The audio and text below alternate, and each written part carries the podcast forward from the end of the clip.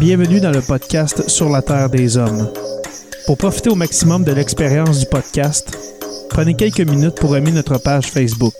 Vous pouvez aussi nous suivre sur Twitter au Sur la Terre des Hommes podcast et sur Instagram au Sur la Terre des Hommes podcast. Si vous possédez un iPhone, prenez une minute pour nous laisser un avis. Ainsi, vous allez faire grimper le podcast dans le moteur de recherche. Finalement, si vous voulez encourager Sur la Terre des Hommes et obtenir des épisodes exclusifs, vous pouvez contribuer monétairement sur la plateforme patreon.com. P-A-T-R-E-O-N.com. Recherchez sur la Terre des Hommes et pour seulement 2 par mois, vous y aurez droit. Le podcast peut désormais débuter. Bienvenue sur la Terre des Hommes.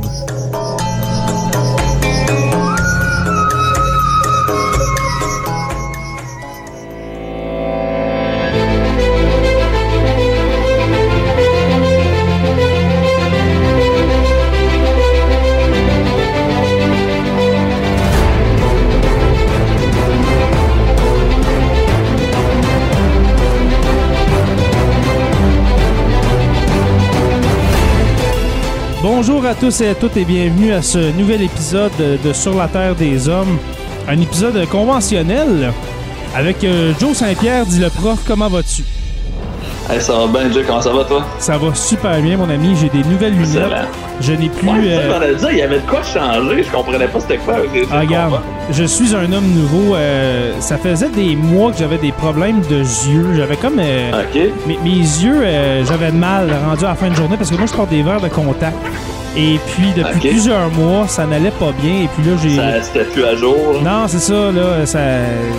Tu sais, quand tu sens, je sais pas si t'as déjà eu des verres de contact, mais quand tu les sens dans tes Hmm. yeux, ben c'est pas bon, c'est pas bon signe. Fait que euh, je suis allé m'acheter des Moi, lunettes parce que je sais pas si vous voyez, les gens qui sont en live vidéo, j'ai des petits yeux, hein. Fait que je peux pas porter de verre de contact. Fait que j'ai toujours eu des lunettes, euh, malheureusement. Ouais, c'est vrai que t'as de petits globes euh, oculaires, Mmh, des Saint-Pierre. petits yeux, euh, yeux en ballon de football qu'ils appellent. Fait que moi, Ah, ok. Ok, ouais.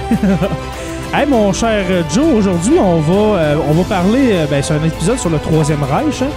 Et puis. Ça longtemps qu'on n'avait pas fait un. hein. Ben, ça faisait euh, quelques semaines, pour ne pas dire un mois ou deux, qu'on n'avait pas fait un épisode sur le Troisième Reich. Euh, Aujourd'hui, le- c'est tout un, par exemple. là. ben, ça va être assez solide parce qu'on va, on va parler de la garde rapprochée d'Adolf Hitler. Alors, on va parler des Göring, euh, des. euh, euh, que je pense à, à, à Mengele. Mengele qui n'était pas un proche, mais un, un sanguinaire euh, du, du Ben, en fait, Troisième Reich. ils, ils ont un, ils ont un lien pareil. tu sais, Ils sont, sont peut-être pas proches, proches, mais ils sont proches de l'idéologie. Fait que quelque part, ça s'en revient au même. là. Exactement. Qu'on pense aussi à Heinrich Himmler, euh, à On Joseph Goebbels. On, va pas brûler nos punchs parce qu'il faut quand même garder un petit suspense pour ceux qui écoutent. Ben, quand même, mais j'ai pas fait ton top 10 parce qu'on va parler de l'article que tu as écrit euh, pour ton site web, euh, jonathanleprof.com. Euh, un excellent article. Ça a l'air que t'étais pas d'accord avec mes choix en plus. Non, là. non, je suis pas d'accord pour ton, pour ton premier. Ah ouais, t'es pas d'accord avec Himmler? Non, ben, Himmler, c'est mon deuxième. Mettons, mon premier à moi, mettons, avec mes valeurs, ce n'est pas euh, Heinrich Ok, ben, Himmler. J'ai bien hâte de voir ça. On va pouvoir aller s'obstiner un peu. Puis pour ceux qui écoutent, euh, que ce soit en live ou euh, en podcast, en, en différé, euh, dites-vous que quand on parle des nazis et qu'on parle d'Hitler, Hitler, je le compare toujours à l'arbre qui cache la forêt. On a toujours en tête que c'est Hitler le pire. Ouais. Oui, probablement, mais derrière Hitler, il y en avait des aussi pires, sinon plus. Et c'est de eux qu'on veut parler aujourd'hui parce que si Hitler avait été tout seul, il n'aurait pas été capable de faire les atrocités qu'il a faites. Absolument Fait que là, on va aller voir vraiment les hommes de l'ombre, hommes et femmes, parce qu'il y a quand même aussi une femme dans notre top 10. C'est Hey, pas n'importe qui. Je la connaissais pas, celle-là. On va en parler, mais on dit pas son Ah, nom. Mais je la connaissais pas, chose. ce- cette femme-là. C'est en fait c'est la femme nazie la plus célèbre. là. C'est- Après Eva Braun, mettons, là, qui était la, la blonde femme d'Hitler. là. Mais moi, sinon celle-là, c'en était toute une. Puis euh, elle était pas gentille, gentille, on pourrait dire. Ben, vraiment pas, sérieusement. Elle était, elle était cinglée ben raide. Mais avant de commencer, mon cher, on va faire un tour d'actualité. Notre nouvelle. euh, oh yeah! Notre nouvelle euh, tradition dans Sur la Terre des Hommes. Alors, quelque chose qui t'a accroché, mon ami, dans la dernière semaine, dans l'actualité? Ben, c'est sûr que le, le, le, COVID show de Donald Trump, c'était quand même assez intéressant à suivre. J'ai la COVID, mais j'ai pas de symptômes, mais j'ai de la misère à respirer, mais je suis drogué avec euh, des stéroïdes. Là, ça, ça, a plus, ça a plus de sens, là, année. Non, non, sérieusement, je, je la comprends plus, moi, là. là. C'est décourageant. Puis là, j'ai vu qu'il y a un sondage euh, qui est sorti par. Euh, je pense que c'est euh, Mainstream aux États-Unis, qui est comme le, sondeur préféré de Trump. Il donnait plus 14 à Biden. Fait que même les sondeurs pro-Trump donnent des gros chiffres pour Biden. Fait que je ne sais pas si c'est parce que les gens sont juste tannés ou si ça va faire comme avec Hillary, puis les sondages vont s'être trompés sur toute la ligne. J'espère que non, mais, mais ça n'a pas aidé Donald, cette histoire-là. Je peux pas faire. Moi, personne ne va me faire croire qu'il a faker tout ça parce que ça lui non, je pas mal plus que ça lui fait ça lui fait de, de, de, capital positif parce qu'il si, a de euh, plus en plus niaiseux avec ce qu'il fait, ça n'a aucun sens. C'est ça. Si c'était un stunt euh, vraiment euh, politique pour sa campagne électorale qui, qui va vraiment pas bien, ça, ça, en fait du monde embarqué dans le bateau. Là. Je pense pas que les, les 14 médecins qui étaient autour de lui à l'hôpital euh, pendant qu'il y avait la COVID. Ben, il y a encore la COVID. Il faut dire, là, on est en date du 7 octobre. Puis il travaille comme si de euh, rien n'était. Ben, c'est ça. Moi, je pense qu'il l'avait, mais on, a, on, doit l'avoir boosté à quelque chose, mon gars. Ben, de ce que j'ai compris, ils ont donné des stéroïdes. Fait que, tu sais, il, est craqué. Il est comme ça à poudre, lui, là. Fait qu'il est prêt pour. Euh, comme ça Voilà, la guerre. Là, anecdote comme ça, savais-tu que son docteur en chef, le docteur Conley, celui qui parle toujours en conférence de presse, c'est un ostéopathe? C'est un spécialiste de la colonne vertébrale. Pour Aucun fucking rapport avec la COVID. J'adore. C'est l'ostéopathe qui parle parce que c'est le problème le plus pro-Trump de la gang. Je sais pas trop. Ben oui, c'est un, un, MD, c'est un médecin, mais mm-hmm. de la colonne vertébrale. Fait que je vois pas c'est quoi le lien avec. Un pédiatre aussi, c'est un médecin. Ouais, euh, c'est pas au pédiatre que je demandais euh, de me soigner pour la COVID-19, on s'entend. Exactement. Même s'il y a peut-être une petite base de santé, mais je veux dire, N'importe qui peut aller lire sur Wikipédia tant qu'à ça. Exactement. Hey, juste rappeler aux gens qui, euh, qui écoutent ce podcast, eh bien, sachez qu'en ce moment, nous enregistrons euh, devant nos patrons. Alors, il y a quelques patrons qui sont présents. Il est, 9h moins quart, le, dans le fond, euh, c'est ça, 20h43. Et puis, euh, merci aux patrons qui sont là pour euh, nous écouter. Et puis, sachez que si vous devenez patron, ben il va y avoir euh, des, des, épisodes en live. Comme ça, des épisodes où est-ce que, vous voyez, c'est tout le temps le mardi ou le mercredi soir à, 20h30. c'est vraiment plaisant. Et puis, moi, j'avais envie aujourd'hui de le faire live parce qu'on n'a jamais fait d'épisode ben, on a fait un, vrai, Exactement. On a fait un, Facebook, un Facebook Live qui s'appelait Que Dieu bénisse Donald Trump mais c'était pas un épisode. on a parlé d'actualité, on s'entend, mais un, épisode de Sur la Terre des Hommes, on n'a pas fait. Un hors série, on pourrait dire qu'on a fait. Ben exactement, c'était un test de Facebook Live qu'on a fait.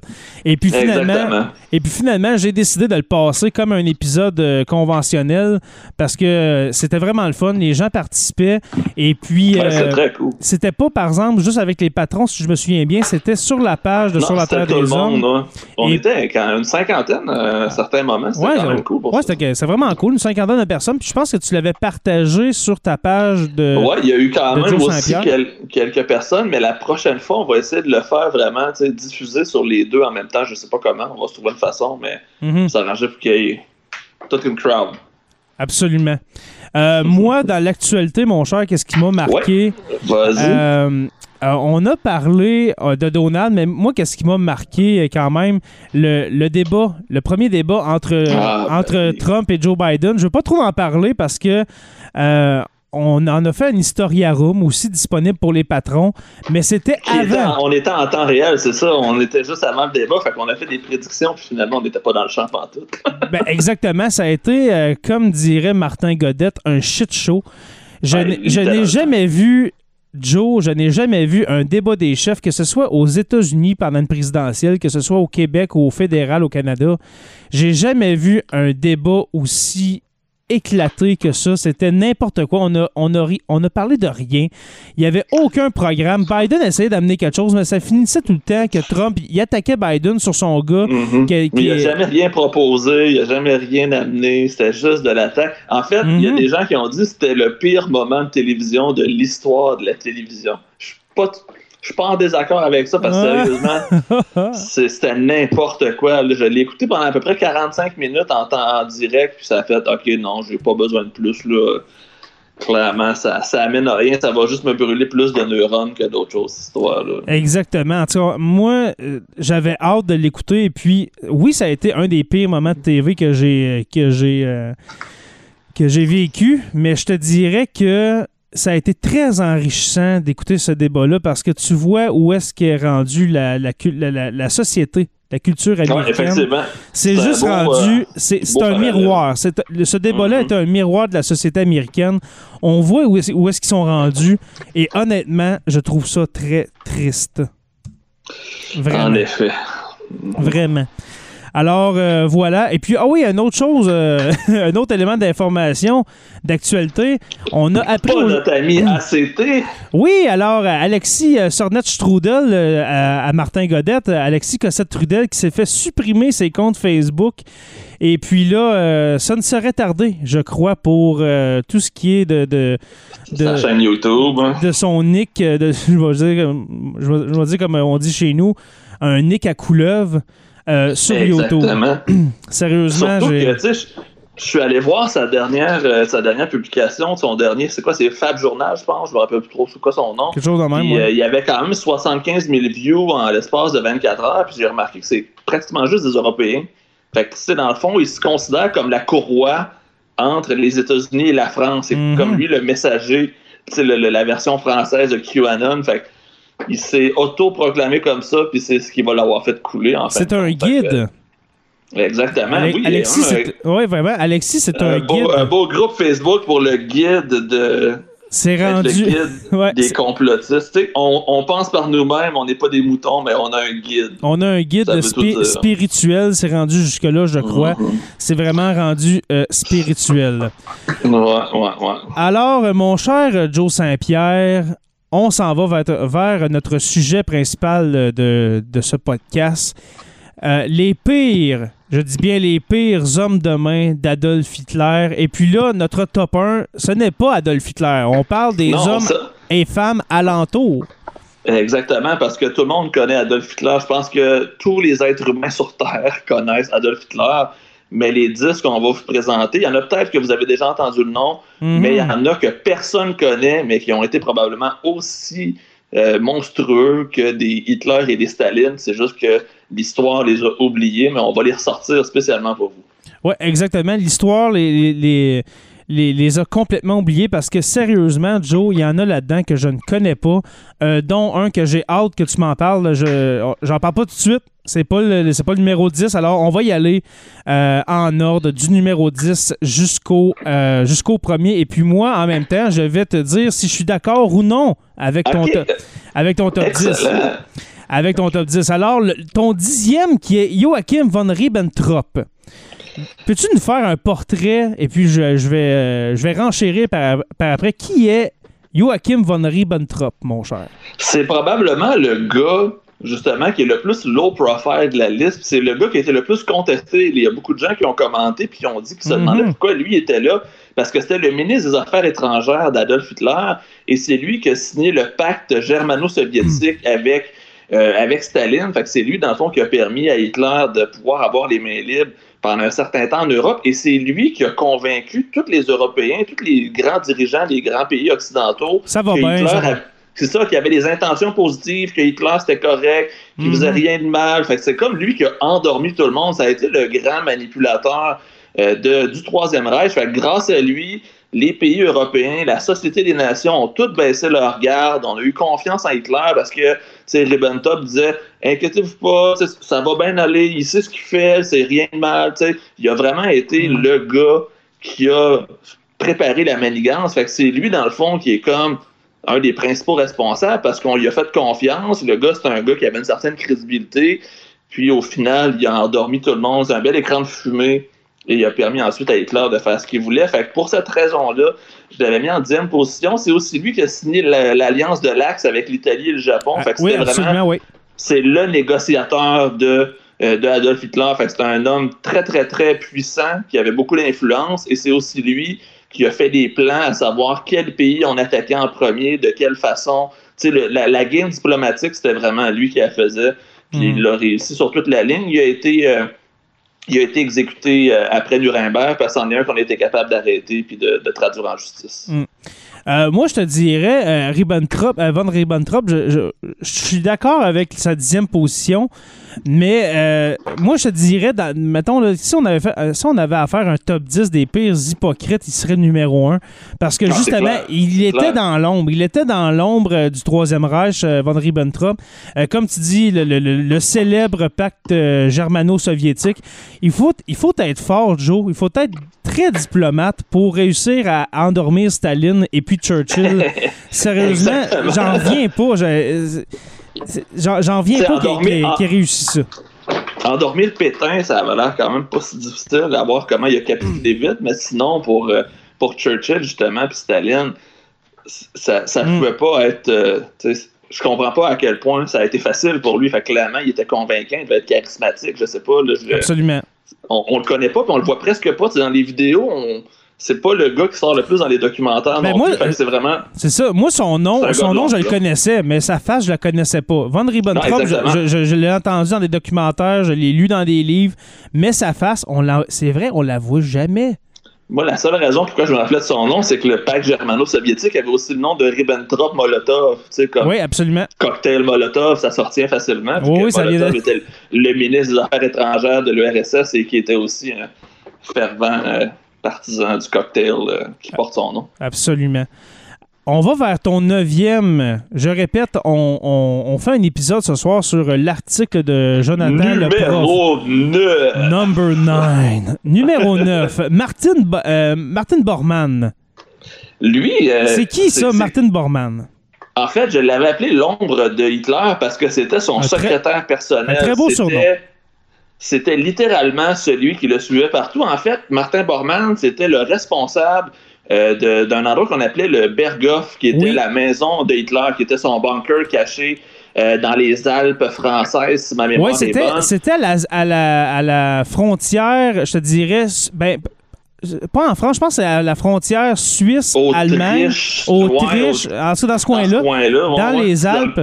Et puis Dans l'ouest. Exactement. Et puis le Berghof, c'était, dans le fond, la résidence principale, ben, pas, pas principale, mais la, la résidence, mettons, secondaire d'Hitler, c'était le Berghof. Et puis, euh, C'est son chalet, si on veut. un ça. chalet, hey, écoute, c'est tellement beau, le Berghof, même s'il il s'est- passé des affaires euh, vra- vraiment sanguinaires dans cet endroit-là, des, des, des, des, des accords qui ont été signés, des plans qui ont été faits pour euh, justement faire Des tomber gens qui ont l'Europe. dû être exécutés aussi. Puis c'est justement Des ordres d'exécution, oui. C'est Bormann qui a géré la construction, qui a géré les plans, qui était le responsable de Mhm. la place. Et personne ne pouvait s'approcher d'Hitler sans passer par Bormann. C'était vraiment l'intermédiaire. Fait que tous les proches dignitaires nazis, tous les personnages importants du régime, peu importe c'était qui, avaient souvent à passer par Bormann pour être capable de parler à Hitler. Fait que c'est quand même lui qui contrôlait l'agenda euh, du dictateur. Fait que ça lui donnait un pouvoir incroyable. Et il y avait des ambitions politiques parce qu'au tout début, il était juste le secrétaire de euh, Rudolf Hess, qui était le plus proche collaborateur d'Hitler. Puis éventuellement, il a juste tassé Hess, puis il a pris sa place. Puis l'histoire a montré que Hess a finalement tombé dans une espèce de disgrâce en voulant se sauver en avion en Angleterre. Mais Bormann Ouais. était un gars qui a fait ça de façon très sneaky, très, très, très subtile, mais qui a presque, qui a presque eu les pleins pouvoirs, même qu'à la fin, il y a des gens qui disaient que c'était pratiquement rendu le numéro 2 du régime, tellement il était rendu influent, Mhm. puis qu'il avait de pouvoir sur autant l'agenda que sur Hitler en tant que tel, parce qu'il devait être un de ses plus proches conseillers. Exactement.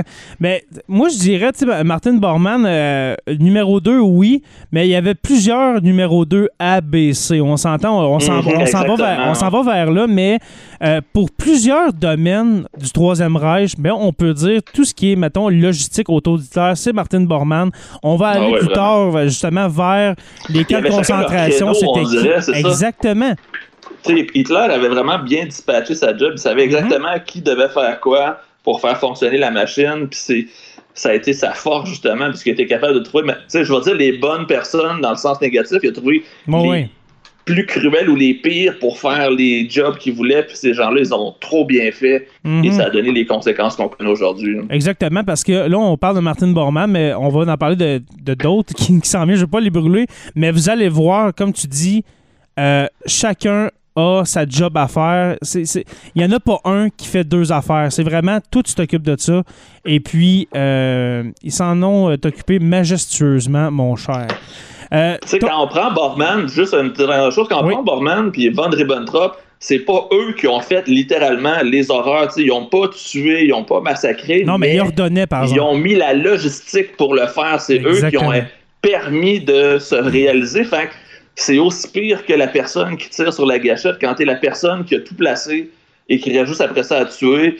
T'es le plus responsable de la gang. Fait que, tu sais, Von Ribbentrop et Bormann, c'est deux qui sont vraiment contestés dans ma liste parce que justement, tu sais, dans les faits, ils n'ont pas été, ils ont pas rien fait de cruel, mais ils ont tout planifié. C'est aussi pire que qui Exactement. le fait. Exactement. Puis tu vas voir tantôt mon numéro 1, pourquoi justement, il n'y a pas tué personne, mais d'après moi, c'est un des, des- des- des pires responsables euh, de la Deuxième Guerre Ah, je mondiale. pense que je sais où ce qu'on s'en ouais, mais dis-le pas.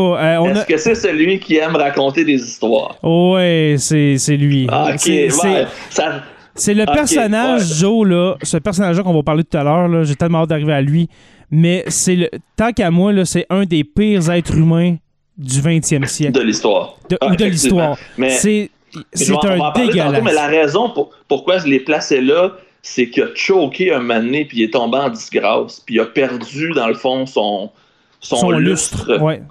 Mais c'est c'est principalement pour ça que je l'avais placé plus bas, mais tu sais, le top 10, ça aurait tellement pu aller dans tous les sens, mais ok, Exactement. on va, on va en reparler Ouais. on a, on a le Mélissa prochain, le- Est-ce Ah, que- oui, on a quelqu'un? Oui, on a Mélissa l'oppresseur qui dit euh, Ouais, les psychopathes peuvent être très brillants. T'as tellement raison, Mélissa. C'est des, c'est des gens très brillants, les, le- ceux qui, qui souffrent de cette pathologie. Ton numéro 8, number 8, euh, Joe, je le connais pas. Il s'appelle Oscar Paul Dirlewanger. Dis-moi, s'il te plaît, c'est qui Oscar Paul Dirlewanger? Parce que, honnêtement, là. Une chance que sa face me dit rien parce que cette nuit, je vais faire des cauchemars. Parce que C'est euh, le pire des désaccès du, du Troisième Reich. Ah, en fait, les, na- les nazis avaient une division qui s'appelait la 36e division SS, Mhm. qui était tous les soldats et tous les, euh, les membres du parti nazi qui avaient été exclus pour conduite, euh, tu sais, je sais pas, euh, emprisonnement ou cruauté, ou tu sais, les, affaires les plus atroces, mettons, qui étaient Les pas gros délits, par le régime, les gros délits, ben, on les envoyait dans cette unité-là, puis c'était l'unité, dans le fond, des repris de justice, des prisonniers. Tu sais, euh, Oscar, c'était un pédophile récidiviste. Il a violé de multiples jeunes filles à Ah. répétition, puis on l'a nommé à la tête de cette division-là parce qu'on les a envoyés pour traumatiser, pour faire peur, pour aller vraiment dans les villages et C'est- euh, le là. bordel. Sérieusement, t'envoies la 30e divi- division, là, on dirait que t'envoies une meute de loups. C'est des, exactement ça. total. Ça, c'est quand tu voulais faire passer un message, tu envoyais cette gang-là qui faisait les pires atrocités,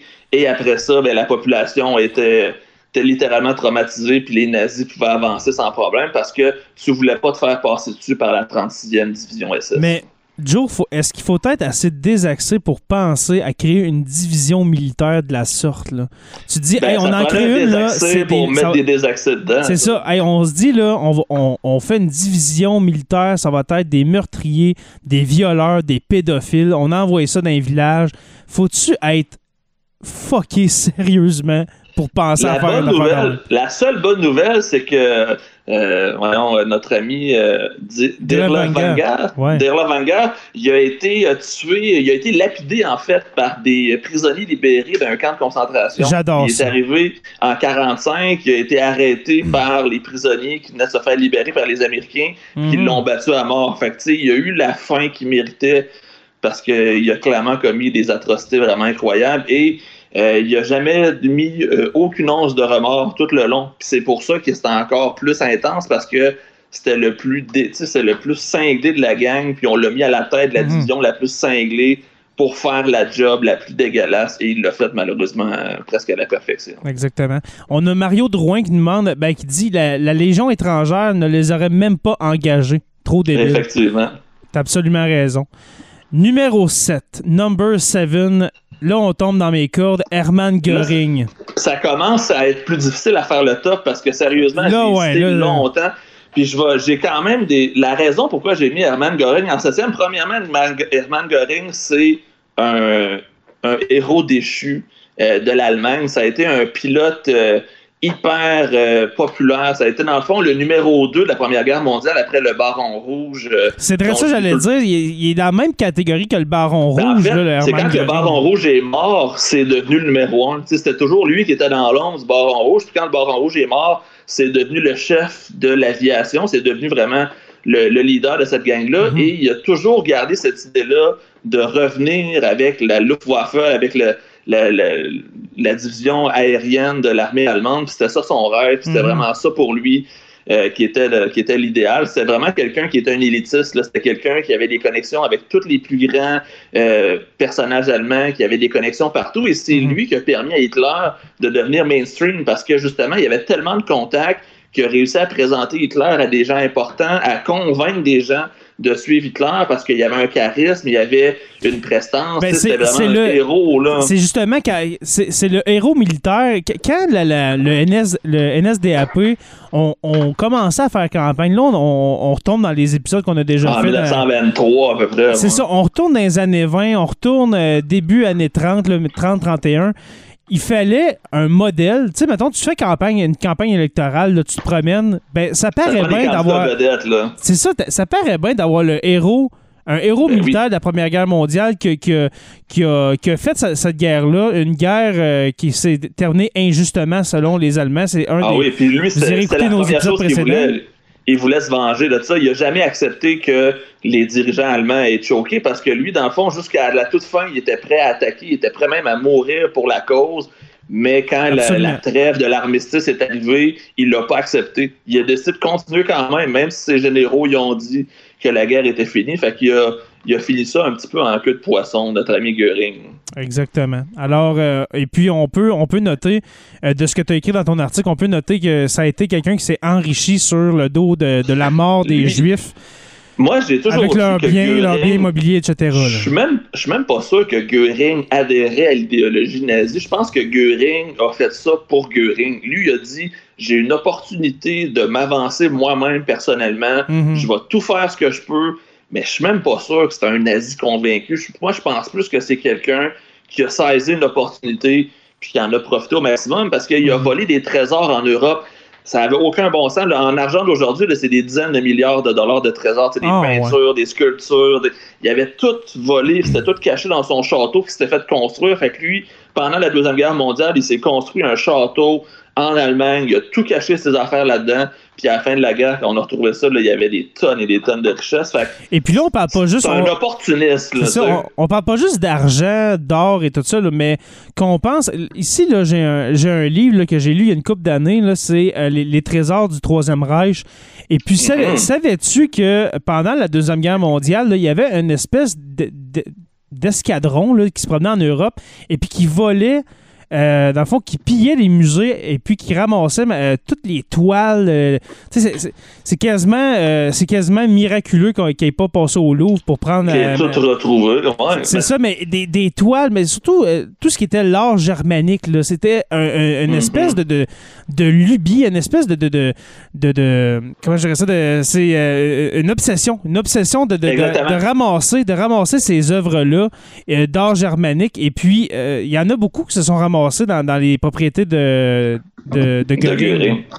Puis Göring, euh, il y a beaucoup de personnes qui pensent que c'est le principal responsable de la défaite d'Hitler parce que Göring euh, était toujours convaincu que sa division aérienne allait tout gagner. Quand il y a eu le ah débarquement de Normandie, il a dit à Hitler pas de danger, Hitler, mes avions vont régler le problème. Fait qu'il a toujours downplayé un peu euh, les avancées ou les attaques qui étaient contre les nazis. Fait que lui, il mhm. endormait Hitler en disant Fais-moi confiance, gars, j'ai les meilleurs avions, ça va bien aller. Puis Hitler le croyait, puis éventuellement Hitler va faire Oh shit, ok, finalement, là, c'était pas vrai pendant tout, mais il va être trop tard. Fait que Göring a, fait des choses négatives, mais il a aussi permis à Hitler de perdre probablement. Fait c'est pour ça qu'il est en septième position. Ben justement, avec, euh, avec son, son côté euh, fou un peu, on va tout gagner, ça va bien, ça va bien.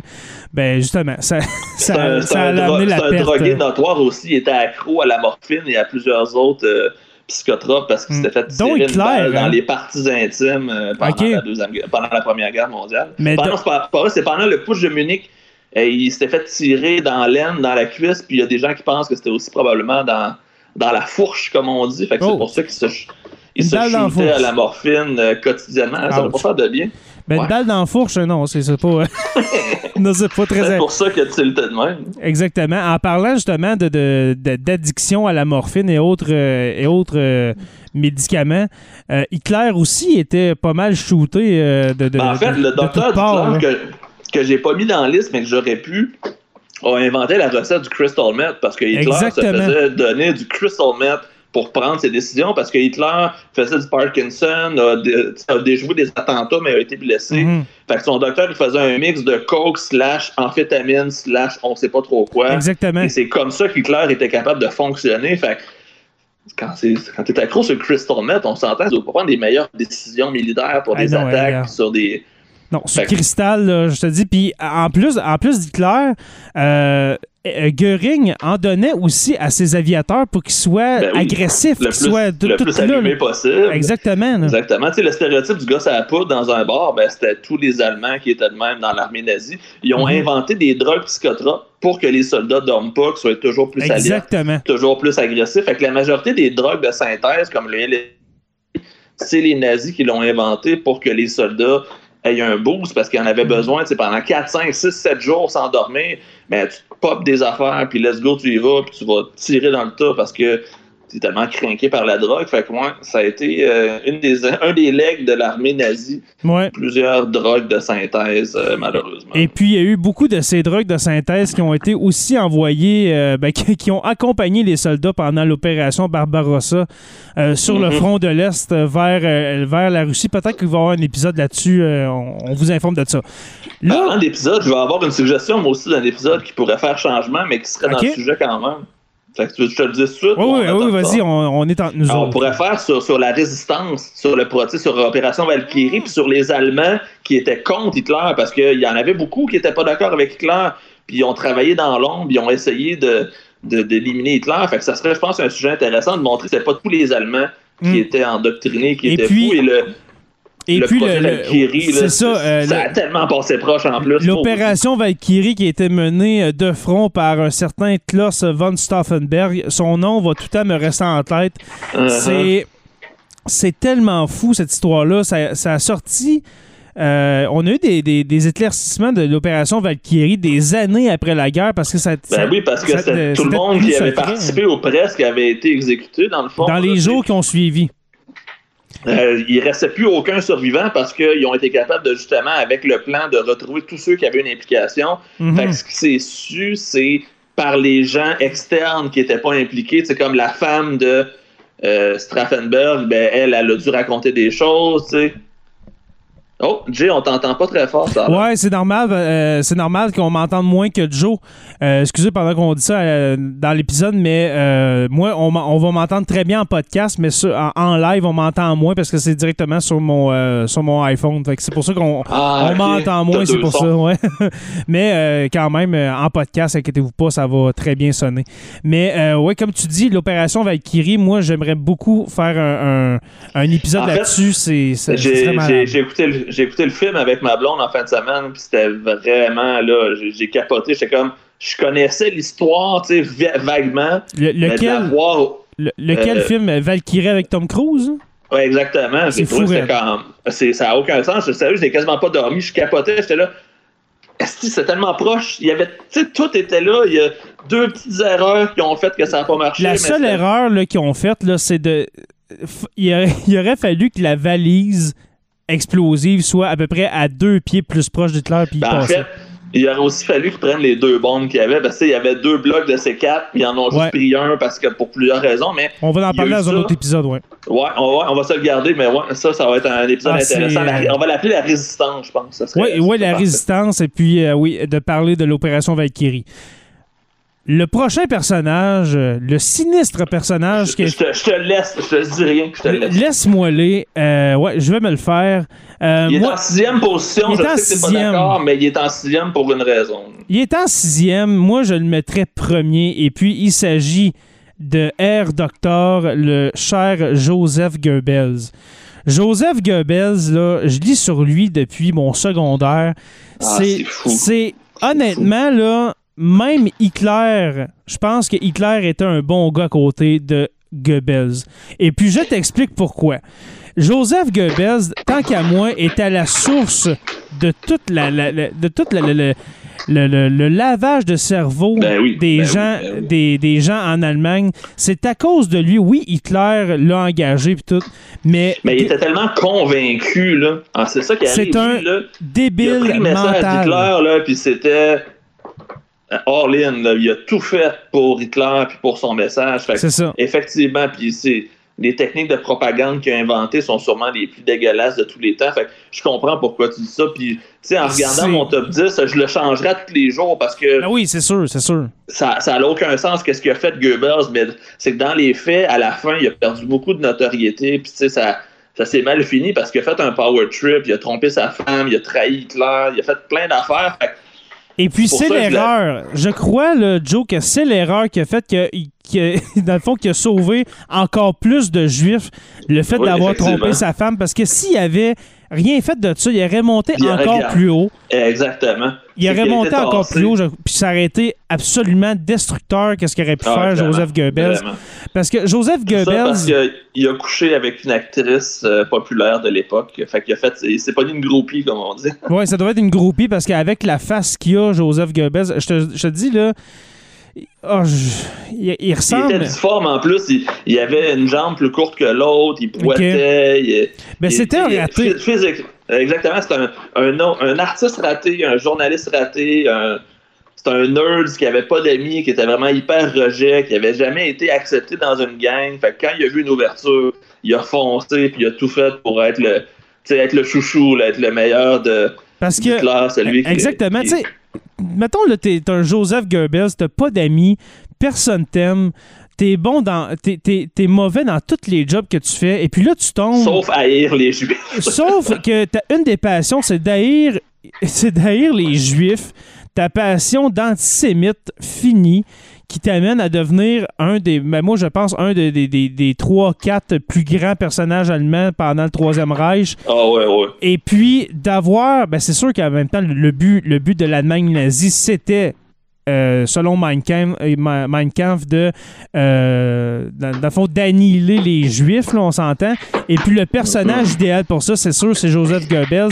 Joseph. Goebbels était tellement obsédé par Adolf Hitler, justement son meilleur ami, qu'il a nommé, je pense, quoi, il y avait six enfants, c'est six ou sept enfants. Il les a Ces no- enfants, donc, Ouais. ils ont tous un lien avec Hitler. si ils ont tous un lien, c'est-à-dire, je crois, OK, c'est peut-être Je pense qu'ils commencent tous par la lettre je c'est ça. A ou H. Mais moi, je pense que c'est H, là.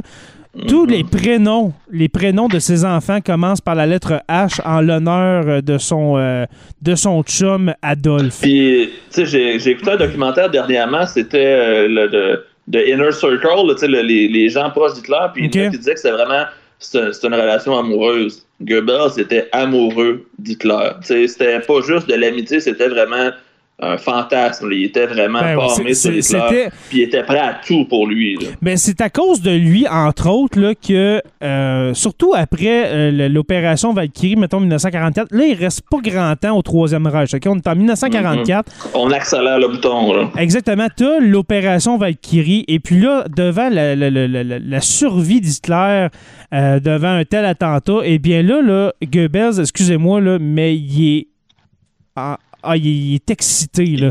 Il est Il, excité il de. les plombs. Là. C'est ça, il, est excité de voir que Hitler a, a- a survécu à ça. Et puis là, le culte de la, personne, de, de la personnalité va être encore pire qu'avant 1944. Hey, Là, c'est un demi-dieu, dieu- il a c'est un dieu. survécu au. Exactement, c'est ça. Il a survécu au pire des attentats. là. Exactement. Alors, vous aurez compris que euh, Joseph Goebbels, euh, c'était le, ben, c'est le ministre de la propagande. On en a, on en a déjà parlé, je pense, dans un autre épisode. Mais- C'est vrai, on avait déjà parlé. C'est ça, mais c'était, euh, c'est ça, c'est la, la- la- c'est la, la manipula- la manipulation de, de la population. C'est d'inculquer une des pires valeurs, je crois, justement, dans ce temps-là, ce qui est l'antisémitisme. Euh, de dire que les Juifs sont tous pareils, qu'ils comparent à des rats, à des cafards, c'est un dégueulasse. C'est juste ça que j'ai à dire. Vraiment, je suis tout à fait d'accord. Et puis là, mon cher, tu vas nous parler de la hyène d'Auschwitz. Irma ouais, la Gresse. bête de Belzen, euh, Bergen-Belsen, qui était un des pires camps de concentration. Irma Grise, personne ne la connaît ou presque. Je la mais connais quand pas. on fait des recherches sur les nazis, c'était la nazie la plus dégueulasse parce que c'était une fanatique d'Hitler, c'était quelqu'un qui a fait les jeunesses hitlériennes, qui a été vraiment endoctriné, puis elle avait juste 20, 20 ou 22 ans, puis on l'a nommée, dans le fond, la numéro 2 de Auschwitz, c'était la responsable des femmes du camp de Auschwitz, fait qu'elle avait c'est la femme qui a eu le plus de responsabilités du Troisième Reich parce qu'elle avait à s'occuper du plus gros camp de vraiment beaucoup de monde et son fun, c'était de laisser les, les, euh, les SS violer les prisonnières et de Ça faire des lâches de chiens. On lâchait des chiens enragés sur des juifs juste pour les faire courir puis pour regarder ça pour le fun. C'était comme un passe-temps pour eux autres. On torturait sans, sans aucun stress et c'était un stéréotype typique là, de l'allemande arienne, elle était blonde aux yeux bleus, elle était quand même assez shapée quand on voit ses photos, là, elle fait peur littéralement. Ah ouais, sérieusement, là. on c'était une va- brute, là. C'était vraiment pas une, une gentille petite demoiselle. Puis euh, elle, elle a décidé de prendre le- le- les, les idées d'Hitler puis elle les a appliquées fois un million. Ah ouais, à la lettre. Puis, euh, quand tu te fais nommer la hyène d'Auschwitz ou la bête de Bergen-Belsen, c'est clairement que t'étais pas bien dans ta tête. Puis, euh, elle, a été, euh, elle a été exécutée, dans le fond, euh, à la fin 45. euh, Au procès de puis elle a toujours Nuremberg. hein? dit. Elle s'est pas rendue à Nuremberg, je pense, si je me trompe pas. C'est un procès différent parce que les gens qui étaient dans le camp de mémoire ont été jugés d'une autre façon, là, je me trompe peut-être. Puis elle a toujours dit qu'elle était fière de sa shot, puis si elle pouvait recommencer, elle ferait exactement la même chose. Ah, c'est- Aucun regret. C'est vraiment. C'est quelqu'un, en fait, qui a été endoctriné par la propagande de Goebbels, probablement. Exactement, exactement. Fait ça, c'est un résultat concret de la politique de, antisémite de, de Goebbels. Elle, elle a, elle a embarqué à 100%. Mm. Alors, un, un triste, un triste sort pour euh, Irma Gresset. Euh, Grèce ou Gresset, en tout cas, mon allemand, euh, vous comprendrez. Je m'en ai dit mais je, je, je pourrais pas te Ouais, alors, euh, c'est ça, la hyène, la hyène de Auschwitz. Je la connaissais pas, alors euh, non, c'est pas quelque chose de. de, de- de- pas de- une douce. Non, c'est ça. Et puis, c'est ça. Je, je l'inviterai pas à aller prendre un verre, Irma. Euh, là, on tombe dans du gros calibre et puis Ouais, là, là, le, le Ouais. top 4, sérieusement, là, on aurait pu le. le on aurait tu pu. les quatre sont quasiment au même niveau parce que les Ouais. quatre ont travaillé ensemble. C'est quatre qui sont pratiquement là, interreliés parce que t'en enlèves un des quatre, puis le restant s'effondre. Fait que les quatre ont vraiment permis Ouais, de l'atrocité des nazis. C'est ça. C'est les quatre, c'est les quatre barreaux de la chaise, euh, honnêtement. Le Et Big puis, Four, là. Ouais, c'est ça. Et puis ton euh, number four, c'est Adolf Eichmann. Euh, Adolf Eichmann, qui était, euh, dans le fond, de- de- selon tes recherches, et puis, euh, dans le fond, qu'est-ce qu'on en sait, c'était lui qui a, qui a mis en place, qui, qui s'assurait que la solution finale, dans le fond, la solution, la solution finale, c'était l'annihilation, c'était le, le- justement la, la- le L'extermination Juifs, de tous les Juifs d'Europe c'était euh, celui, de- justement, l'homme de bras euh, qui s'assurait que... On l'appelait le, le logisticien parce qu'il se faisait donner les Oui. ordres. On lui disait il faut que tu fasses telle affaire. Il partait puis il s'en allait tu sais, organiser ça. Fait que lui, c'était Mhm. un nazi convaincu. C'était quelqu'un qui voulait vraiment bien faire puis qui a souhaité d'en tuer le plus possible. Et euh, je veux pas me tromper dans sa citation, mais c'est dit J'ai le sentiment d'avoir tué 5 millions de juifs et ça me donne beaucoup de satisfaction et de plaisir. Ça n'a pas de Fait que ça, c'est sa quote. Fait que lui, il était fier de son coup. Et ce qui est le fun avec Heitman, c'est qu'il a été arrêté 15 ans plus tard parce qu'il s'est sauvé en Argentine. Et il y a un film sur Netflix qui s'appelle. Hey, je me rappelle plus du nom, j'ai un blanc, mais c'est vraiment sur son histoire justement on va le chercher parce que faire une histoire pour ceux qui écoutent, le Mossad, qui sont les services secrets israéliens, Oui. ont un cue comme de quoi que Eichmann serait probablement en Argentine. Fait il envoie des agents secrets, on le kidnappe de l'Argentine, on le sort en douce. On l'a fait un procès en direct à la télé en 1960. Ça a été un gros, gros show. Il a été condamné à mort, mais il a tout avoué. Tu sais, il a vraiment, il s'est pas caché de rien parce qu'il savait que tu sais, il n'y avait plus rien à perdre rendu là. Fait qu'il a- c'est lui qui a probablement donné le plus de cues, le plus d'infos sur tout ce qui s'est passé, sur la mentalité, sur les, les idées nazies, parce que il, il a décidé de faire, euh, de, de- de- le, faire le ménage de son placard, comme on dit, Ouais. puis il a réglé ses comptes, puis il a tout, tout, tout dénoncé, puis c'est vraiment lui qui a eu l'idée éventuellement que de tirer des balles sur des gens, c'était trop long, puis ça salissait parce que ça faisait voler du sang. Ça prenait quelque chose de moins barbare, mais de qui moins salissant, ouais, c'est ça. de- Exactement, de plus de, moins salissant. Pas parce qu'il voulait qu'ils souffrent moins longtemps, non, il voulait juste de quoi qui traumatise moins les soldats, parce qu'il voulait pas que les soldats des SS ou les, les soldats de la troupe euh, des armées allemandes Ouais. soient traumatisés par les meurtres de juifs. Fait que ça prenait quelque chose de moins cruel, moins barbare, pas pour les gens qui meurent, mais pour les gens qui font subir. Dont, euh, dont les chambres à gaz, ça va être sous, euh, sous son égide. Exactement. Que C'est pas va lui qui va inventer l'idée de la chambre non, à non, gaz, mais c'est lui qui va la dispatcher, qui va, il va l'industrialiser, il va carrément créer des usines de la mort pour tuer le plus de gens possible. Exactement. Et puis là, on va aller vers euh, justement ces personnages-là qui ont pensé aux chambres à gaz, aux moyens. En fait, on va, on monte, on va voir son boss. Ah, Ouais, c'est Opération Finale, oui, merci euh, Mario, c'est exactement ça. Opération Finale, le film sur Eichmann, Ah, c'est voir ça. C'est Merci, Mario. Vraiment bon. Absolument. Euh, le troisième, euh, Reynard euh, Edrich.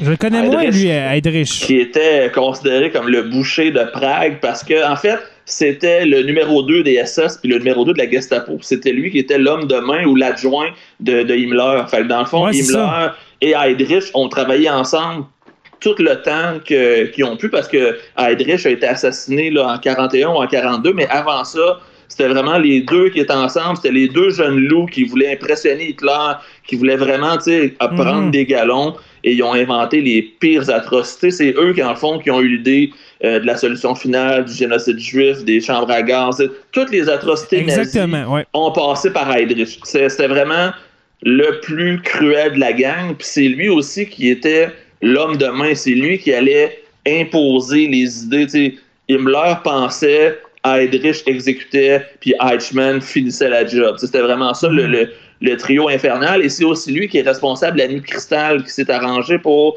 euh, éliminer Ouais, le plus juifs ouais. Exactement, Ouais. c'était lui qui était derrière tout ça. Et c'était aussi le chef de la Gestapo. Fait que c'était, c'était vraiment quelqu'un qui avait beaucoup, beaucoup de pouvoir. Fait qu'il a enlevé beaucoup d'opposants, il a exécuté des gens. Et c'était le SS par excellence. Et c'était l'arien par excellence. C'était un gars Mhm. blond, aux yeux bleus, shapé, athlétique. C'était vraiment le prototype exact de ce que Hitler décrivait dans son euh, dans sa race aryenne. Fait que je pense que c'est pour ça qu'il a pris du galon, parce qu'on se disait c'est ça, c'est lui, c'est l'exemple de ce qu'on veut. Fait Exactement. on va le suivre puis on va y faire confiance. Et il a fait les pires atrocités, malheureusement. Il a massacré des villages complets, il a torturé des gens, il a fait exécuter. Il n'y avait aucune morale. C'était vraiment juste là, un gros dégueulasse. Ben justement, quand tu dis tu le surnommes le boucher de Prague, c'est que euh, il, a, il a- il a- il a torturé, il a, tué des, un village entier. Juste Euh, parce qu'il est. Lidis, c'est ça, Lidis euh, qui, euh, qui Si est je me trompe pas, le- la raison pourquoi, c'est qu'il avait ri de son linge. Tu sais, il avait ri que, tu sais, il avait juste insulté, je vais dire, là, euh, ou il l'avait pas pris au sérieux, ou il y avait eu quelque chose comme ça, mais Mhm. il a tellement pété les plombs qu'il a tué tout le monde dans le village, sans exception. Ça n'a pas de bon sens. Mhm. Et puis là, on s'en va vers Ah. les deux premiers. Et puis. C'est euh, du gros stock, là. Là, c'est du gros stock parce que le numéro 2, c'était supposé être un sujet d'épisode. C'était, c'était le sujet. idée de base, dans le L'idée de hein. base, et puis t'es arrivé avec Hey, on- est-ce qu'on fait Il y en a d'autres, là, tu sais. est-ce qu'on fait les hommes demain? Est-ce qu'on les fait toutes, euh, tant qu'à faire? Et puis, le sujet de l'épisode aurait été Joseph Mengele, qui était euh, considéré, ben, qui était appelé l'ange de la mort. Les Juifs, c'est un surnom, c'est un surnom qui a été donné euh, euh, par les Juifs à Joseph Mhm. Mengele. Qui est Joseph? Exactement. Dans le fond, qui est Joseph Mengele? C'est le docteur. C'était c'était un docteur euh, allemand que lui était, euh, je crois, c'était au, euh, au camp d'Auschwitz, euh, justement. C'était pas le médecin en chef, par exemple. Il y a Non. beaucoup de personnes qui pensent c'était juste un médecin, mais complètement désaxé. Il était comme. Il a eu les pleins pouvoirs, il pouvait faire les expériences qu'il voulait et Ben, il a justement. testé la science au maximum. Ben justement, euh, quand on quand vous euh, on entend parler des pires euh, expériences qui ont été euh, faites sur les Juifs, eh bien, ça vient de la tête de de, de, de cette de cette bête-là qui s'appelle Joseph Mengele, euh, qu'on pense, par exemple, à l'injection de produits, de produits toxiques dans le sang des, des Juifs, juste pour voir qu'est-ce que ça fait. Les faire bouillir, c'est ça, les amputer, leur donner du froid, euh, leur mettre Regarde. des choses dans les yeux pour voir si les yeux peuvent C'est ça. Faire bouillir, comme tu dis, faire bouillir quelqu'un, qu'est-ce que ça fait? Qu'est-ce que ça fait si un corps humain descend jusqu'à 28 degrés Celsius? Qu'est-ce que ça Qu'est-ce que fait? ça fait si je prends un organe, puis je l'enlève, puis je le remets? Ouais. Qu'est-ce que ça fait si euh, tu fais les, les transfusions? Il a fait des tests de même, c'était vraiment un... 100% random, mais il y avait une fixation sur les Jumeaux. jumeaux. C'était vraiment ça qui était... Et il, puis il les il a jumeaux... développé vraiment plein de choses. Ouais, je vais te laisser, je pense que tu, tu le connais plus. Ah que non, moi, j'ai lu sur Mengele, c'est fou, mais Mengele, mettons, pour les jumeaux, il y avait, euh, par exemple, la transplantation d'un jumeau à l'autre, voir euh, si ça faisait quelque chose. Il y avait, euh, il y avait aussi, qu'est-ce qu'il a fait avec des jumeaux? Euh, je pense que, je pense que, ben, comme on dit, il faisait euh, pour les adultes, il faisait accoupler jumeaux jumelles. Euh, il a fait, Mhm. euh, par exemple, pour En les fait, il voulait trouver les gènes pour en faire plus. Sais, Ben, son justement. c'était de faire que tant qu'à avoir des enfants, on va en faire deux de la shot qui sont pareils, on va faire des duos, on va faire une armée de fous. Puis il a essayé de trouver la façon justement de d'augmenter le taux de naissance de jumeaux. C'était ça son but, se disait. Exactement, Plus il y a de jumeaux, plus il y a d'ariens, plus on est parti. là. Exactement. Et puis, c'est dur de, de- comment je dirais ça, de, de, de réaliser que ce que Joseph Mengele a pu faire, mais ça, ça en fait partie. Euh, le pire, le pire, j'ai écouté ça, euh, j'ai écouté un documentaire il y a deux semaines en préparation de l'épisode. Celui que tu m'as envoyé, dans le fond, qui Ouais. est vraiment bon. hein. Euh, il y avait, ça, ça me fait tellement mal au cœur de dire ça, mais il y avait une femme juive qui, euh, qui, a- qui a accouché à Auschwitz. Et puis, euh, Joseph Mengele a ordonné qu'on enlève le nourrisson à sa mère pour voir combien de temps un bébé survivait sans boire au- au- le lait de sa mère. Oh my god. OK? Ça allait jusque-là. C'est un détraqué mental. Il y avait, il y avait une maladie, ce gars-là. Je sais pas qu'est-ce qu'il y avait, là, mais c'est plus. C'est plus qu'être br- qu'être brainwashé, selon moi. C'est un débile. Puis il était, bri- il était brillant parce que ce qu'on dit pas, c'est que lui, s'en est sorti.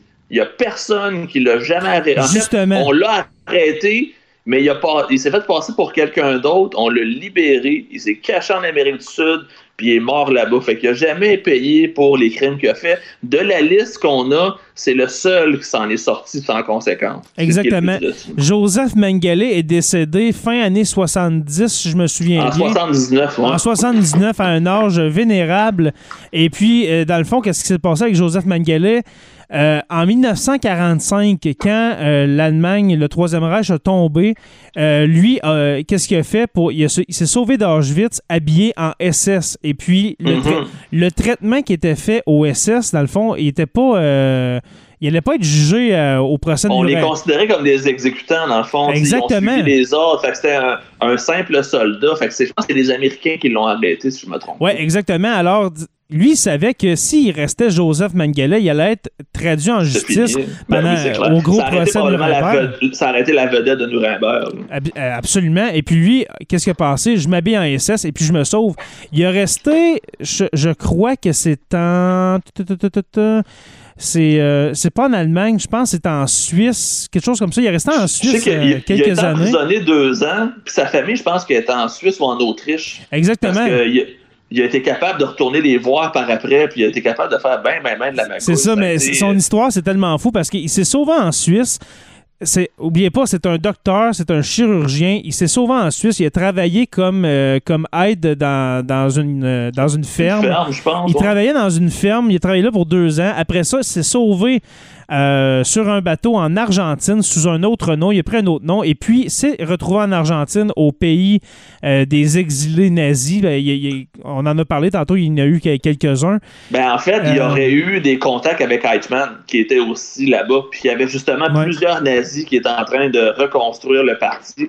Puis quand Eichmann a été arrêté, c'est là que Mengele a paniqué, puis il s'est sauvé dans une autre place. Mais sinon, il y aurait peut-être eu la rare qui aurait ramassé tout Il s'est sauvé. Là, là. exactement. Il a passé quelques années en Argentine, s'est sauvé au Panama et puis est Mhm. mort au Brésil, si je me souviens bien. Alors, lui, le Mengele, dans le fond, là, il, il est pas allé en prison, mais au moins, il a souffert. Moi, je me dis, là. Ce monstre-là a souffert psychologiquement pendant le restant de Il a ses été jours. très, très, très paranoïaque, ça a l'air, puis il était tout le Ouais. temps sur le nerf, puis il avait tout le temps peur de se faire pogner, puis avec raison. Absolument. Et puis, euh, comment qu'il est mort? Eh bien, il s'est noyé sur une plage brésilienne et puis on a retrouvé son corps sur la plage. Alors, euh, c'est vrai, comme je viens de dire, c'est vrai qu'il n'a pas été jugé, euh, qu'il a pas été jugé, excusez-moi, Mengele, mais au moins, je, je me réconforte dans le fait qu'il a souffert psychologiquement pendant des années de temps. Mais en fait, c'est euh, l'histoire, pendant 34 l'histoire, ans. le- au moins l'histoire le juge parce que tu sais son histoire est ressortie puis ça il y a des films qui ont été faits sur lui, il y a même des chansons. Ceux qui connaissent le groupe de musique metal Slayer, la tune Ouais. Angel of Death, c'est littéralement l'histoire de Joseph Mengele et toutes ses atrocités. Fait il, est- il est devenu il est partie de la culture populaire pour justement dénoncer tout ce qu'est-ce qu'il a fait. Absolument. Alors voilà, c'était l'histoire de Joseph Mengele. On aurait pu faire un épisode, mais on voulait résumer dans, le- dans ses pires atrocités. Alors, Vous ferez vos vous- recherches. oui, faites vos recherches. Allez lire euh, des sources crédibles sur Joseph Mengele. C'est, en tout cas, si vous avez le cœur solide, allez lire, allez écouter des choses sur ce gars-là. C'est vraiment dégueulasse. Et puis là, le number one, numéro un, mon cher euh, Jonathan Saint-Pierre, dit le prof, Heinrich Himmler.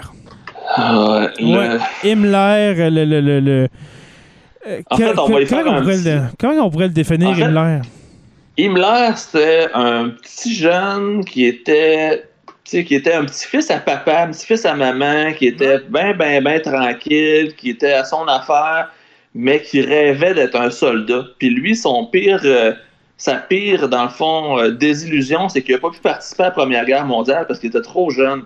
Toute sa vie, il a voulu être un soldat. Et quand il a vu le mouvement nazi, il était tout à fait d'accord avec les idées. C'est un antisémite euh, convaincu Mhm. mais il a vu l'opportunité de voir justement avoir le prestige de l'uniforme, tu sais, vraiment le côté image. Lui il voulait vraiment avoir le, la stature d'un soldat et c'est comme ça qu'il a parti avec l'idée d'embarquer dans l'i- dans, dans l'idéologie nazie, puis c'est devenu le, le numéro 2 officiel, c'était Je crois aussi, ouais. C'était le, c'est le numéro un de la Gestapo, le numéro un des SS, c'était le plus proche collaborateur de Hitler au niveau terrain. On Ouais. pourrait peut-être dire entre lui et Göring, il y avait une compétition probablement. Mais oui, oui, Hitler, oui, il y avait un- une compétition entre Göring, en- entre Hermann, Hermann Göring et puis euh, Heinrich Himmler. Il y avait, oui, il y avait une compétition parce que euh, il y en a un qui c'était l'aviation. Et puis, euh, c'est- L'autre, les SS. L'autre, c'est les SS. Fait que, lequel qui fait le plus, pas de dommages, mais le- lequel qui. euh, Le qui la, la répond plus mieux, fond. la plus grande fierté, moi, c'est ça. Absolument. Et puis, tantôt, on parlait des fameuses chambres à, chambres à gaz. Et puis, eh bien, C'est- c- c'est ça vient idée, d'Himmler. Ça vient d'Himmler, cette, euh, cette Parce idée que, en fait, la raison pourquoi Himmler a inventé les chambres à gaz, c'est qu'il était à une exécution à Auschwitz, puis il a reçu du sang en face. Puis il s'est dit, ah, c'est dégueulasse, trouver quelque chose d'autre pour tuer les gens, je veux plus que le sang vole partout, c'est barbare. Ils ont inventé la chambre à gaz. C'est, c'est, c'est Ah ouais, c'est super, pas, euh, c'est- pas barbare, c'est ça. éthique, ça, là. C'est pas barbare pantoute. Et son objectif, c'était de tuer 30 millions de personnes. C'était ça son but, parce qu'il se disait, je peux pas juste tuer des hommes et des femmes parce que leurs enfants puis leurs petits-enfants vont se venger. faut que je tue tout le monde pour être sûr a personne revienne contre nous après. Fait que lui, il voulait vraiment liquider des peuples entiers. Et euh, il, a, il a réussi parce qu'il en a tué 6 millions presque euh, directement de sa main euh, avec les camps Ah. de concentration, puis le- les purges et le- la Shoah, l'Holocauste, peu importe comment on peut appeler ça. là, Mhm. C'est un méchant dégueulasse. Vraiment.